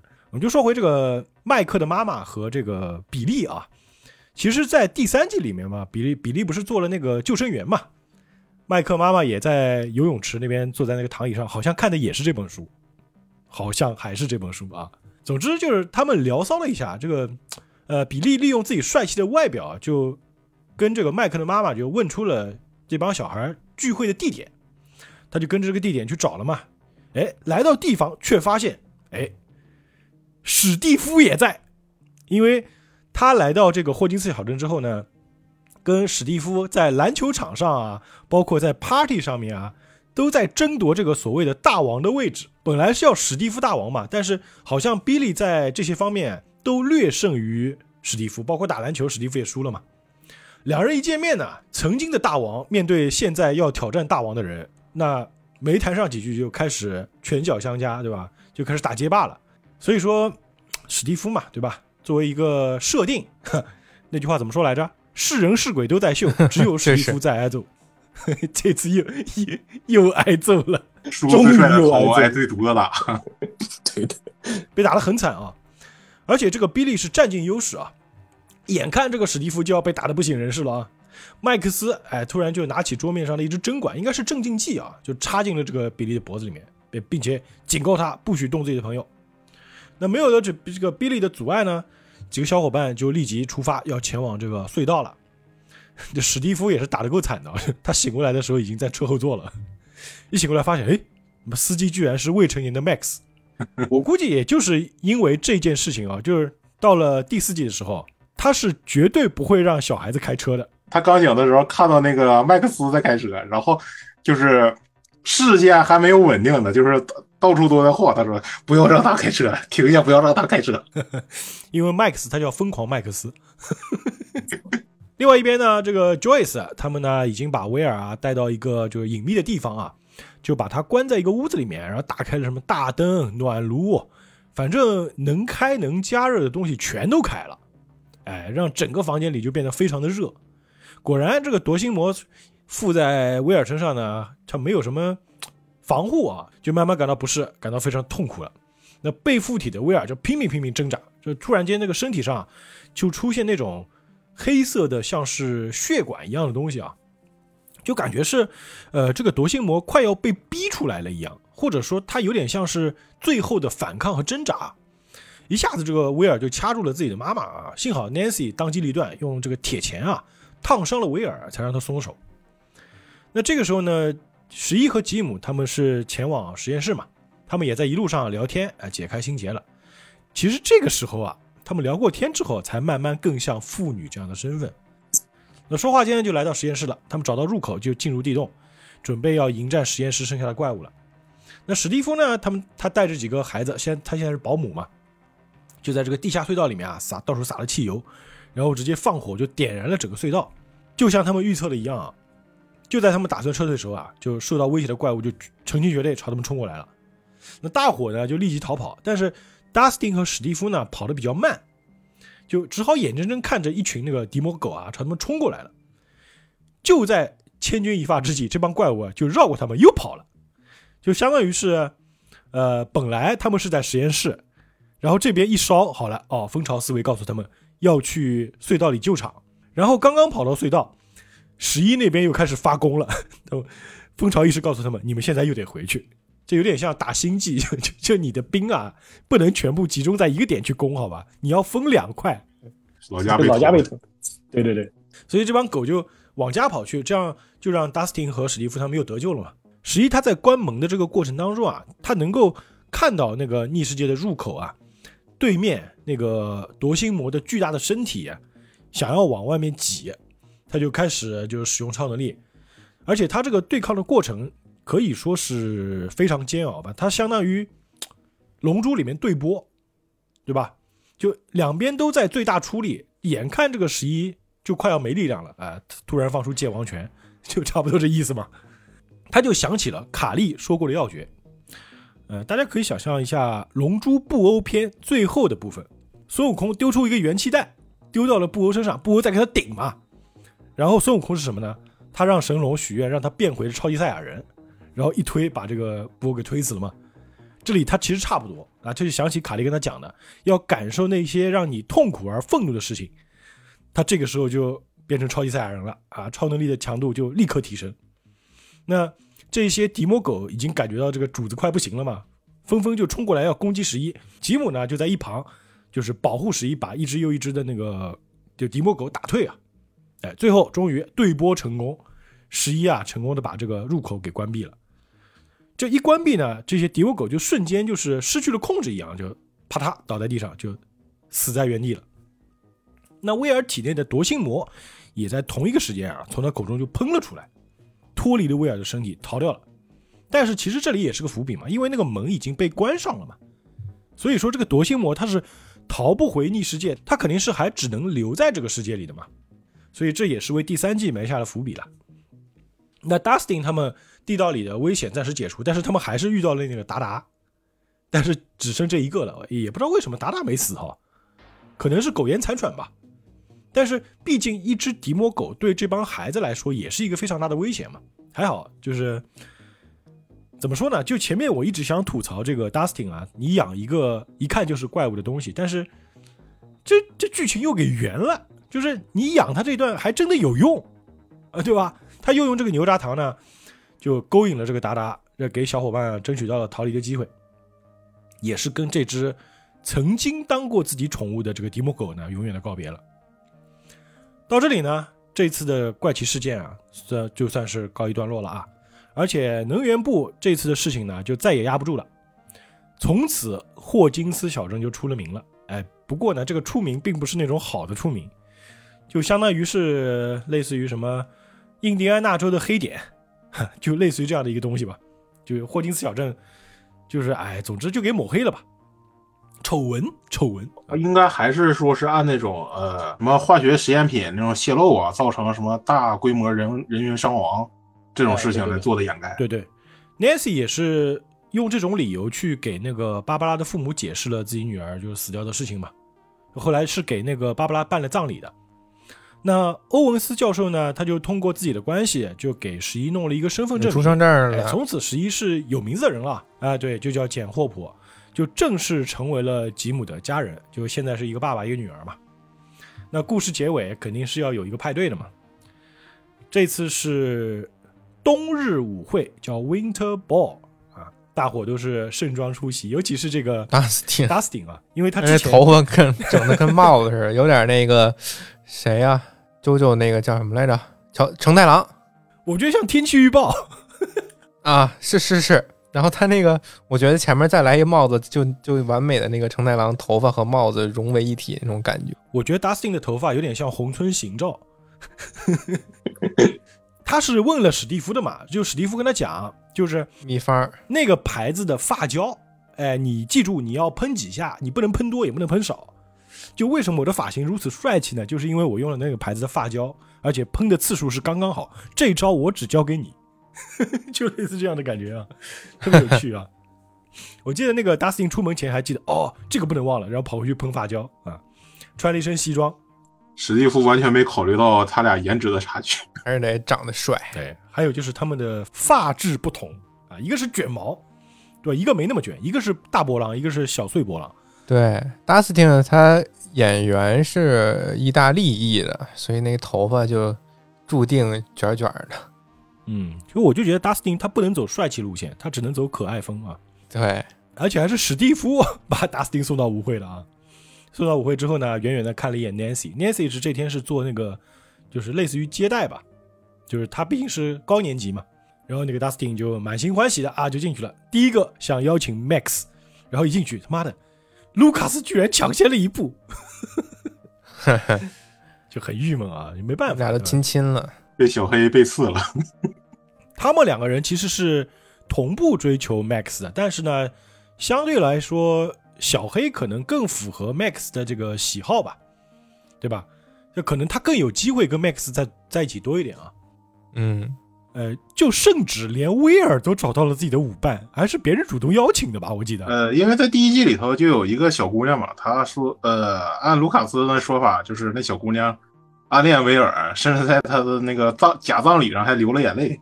哦，就她是吧？哦哟，不得了，早就看上了。呃，Dustin 特别可怜，就是他走过去跟人家这个邀请，哎，可以请你跳支舞吗？然后直接被拒绝，惨的一批，就一个人在独自悲伤啊。我觉得这个时候 Nancy 真的特别好，她见到这个情况之后呢，就过来邀请他跳舞嘛，就一边跳还一边鼓励 Dustin 说，以后你一定会成为一个受欢迎的人的。所以说，相当于 Dustin 是跟霍金斯小镇这个学校的校花最漂亮那个女孩在一起跳舞。旁边这些女孩就不一样了，我操，屌丝居然逆袭了，就投出那这一点跟上一季其实有那么一点呼应的。然后就是上一季，呃，Dustin 在麦克家玩嘛，玩完之后就剩了一块披萨嘛，他就是呃小舔狗一样，屁颠屁颠的拿楼上就给那个 Nancy 送。他其实那个时候他是呃怎么说呢，喜欢那种漂亮大姐姐吧，对 Nancy 还是有好感的。对，但是毕竟太小了。对吧？Nancy 喜欢的是大哥哥啊，但是也算呼应了吧，也算呼应了吧。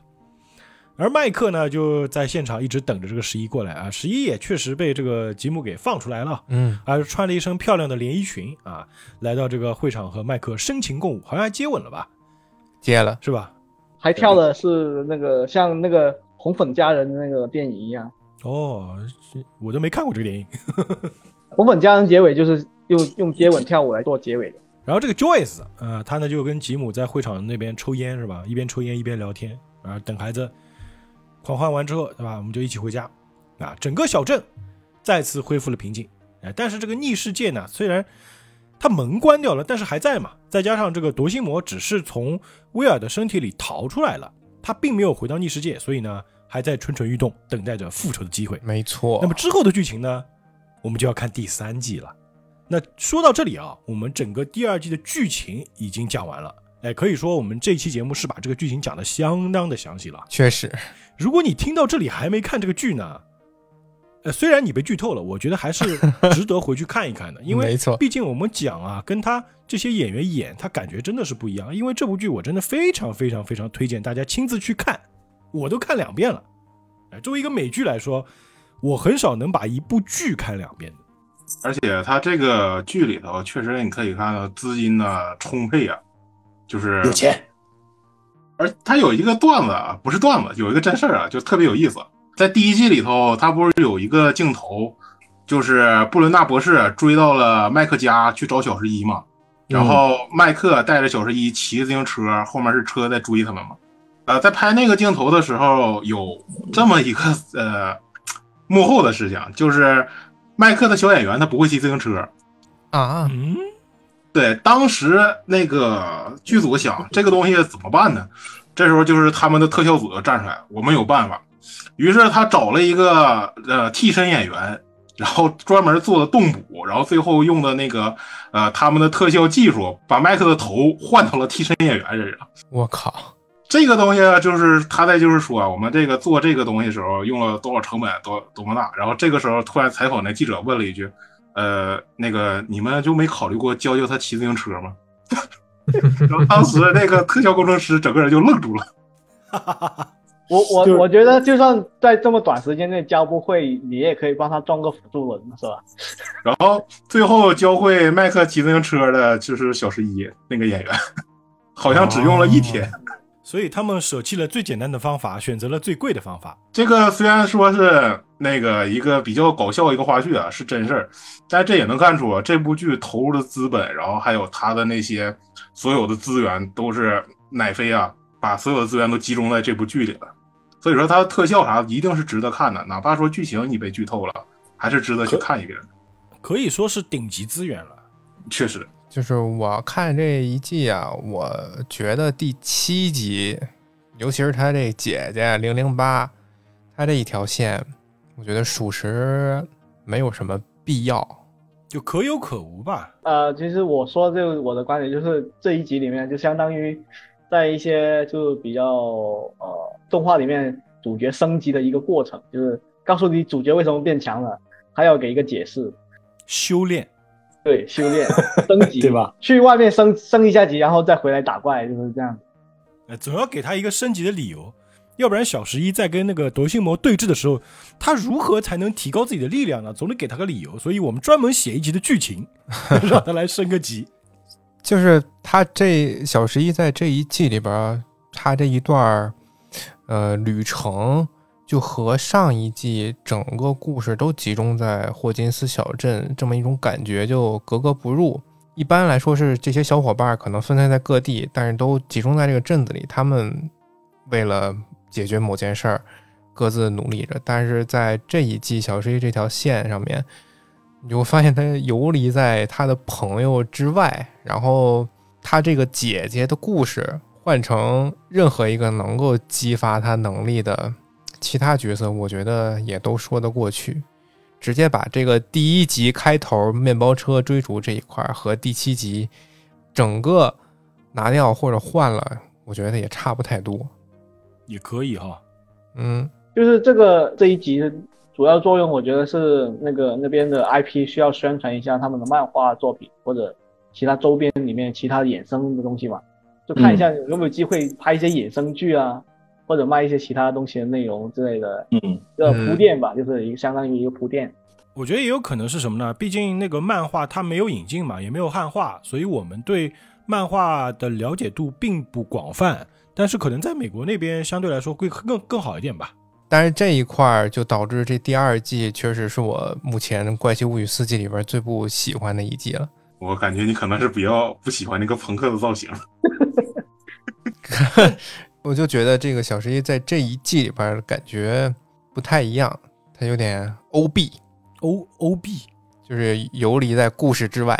就是这个这个词是那个同人里面经常用的一些词。就你们九五后聊的天我都听不懂了。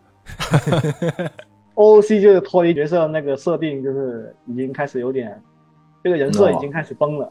对，哦，啊，这个这一段要是让我看来的话，应该是在扩充整个故事的世界观。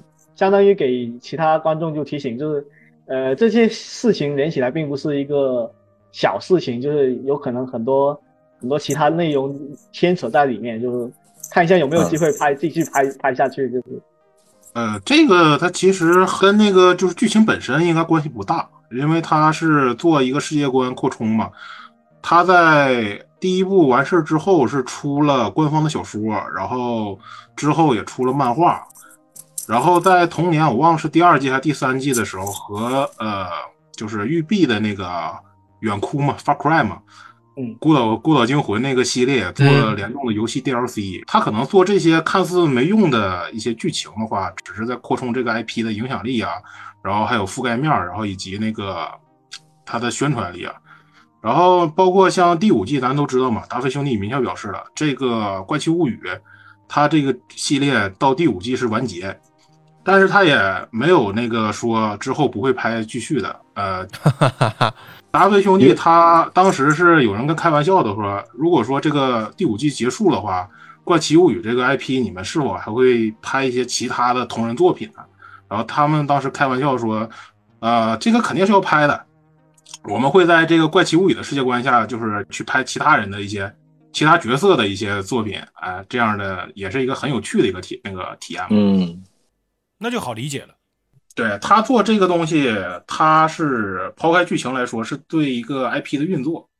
嗯，对对对对对，哎，其实我觉得也无伤大雅了，因为整体来说，《怪奇物语》四季的评分都是很不错的啊。就可能会有人说我相对更喜欢哪一季，但是。我觉得这个没办法拆开来单讲，毕竟它的故事它是一个非常有延续性的故事。从第一季到第四季以后的第五季，它是一个非常非常完整的故事，所以我们也不会说单拎，我就只看这一季，对吧？我别的季不看，那神经病，对吧？哎，不可能。对对对对对。那么就是今天也差不多聊了三个多小时了，就是这期节目我觉得已经聊得非常透彻、非常到位了，就是。虽然说三个小时的节目在引力上是很常见的，但是讲道理，做了这么久呢，有一件事情非常重要，就是我真的憋不住想要去上厕所，全程我都不敢喝水，好吗？就怕错过一句话啊。今天呢，也非常感谢李生气来参加我们的节目啊。当然，后面的第三季、第四季以后的第五季，生气还是会来的，对吧？肯定的，必须的。可惜的是第一季没有参加，但是也正是因为生气听到了第一季的节目，才哦，第二季我必须要来啊！到时这期节目我发出之后呢，呃，亚文化人这边也会转采过去啊，所以两边的听众都能听到啊。呃，如果亚文化人的听众们没有听过前面一集的，可以到引力社去找一找。哎，其实很简单，就是生气你回头啊，把第一期节目转采过去，我都转过去。对，哎，对对对，到时候你可以连在一起嘛。就呃，先转第一集，到时候第二集放出来刚刚好，行吧？那今天聊了这么多呢，大家对第二集的剧情有了一个非常深刻的了解，可能以前你看到的、没看到的，哎，都说到了啊。如果大家有什么补充呢，可以在评论区留言，我们也非常欢迎大家来呃补充你们对于这部剧的看法和感想，还有你们对于角色的一些喜好啊。那非常感谢大家的收听，第三期节目我们什么时候更新呢？我也不确定啊，尽快尽快，大家尽量不要催，也体谅一下我们作为这个播客制作人的辛苦啊，行吧？那我们这期节目就到这里，感谢大家收听，我们下次再见，愿盈利与你们同在，拜拜拜拜。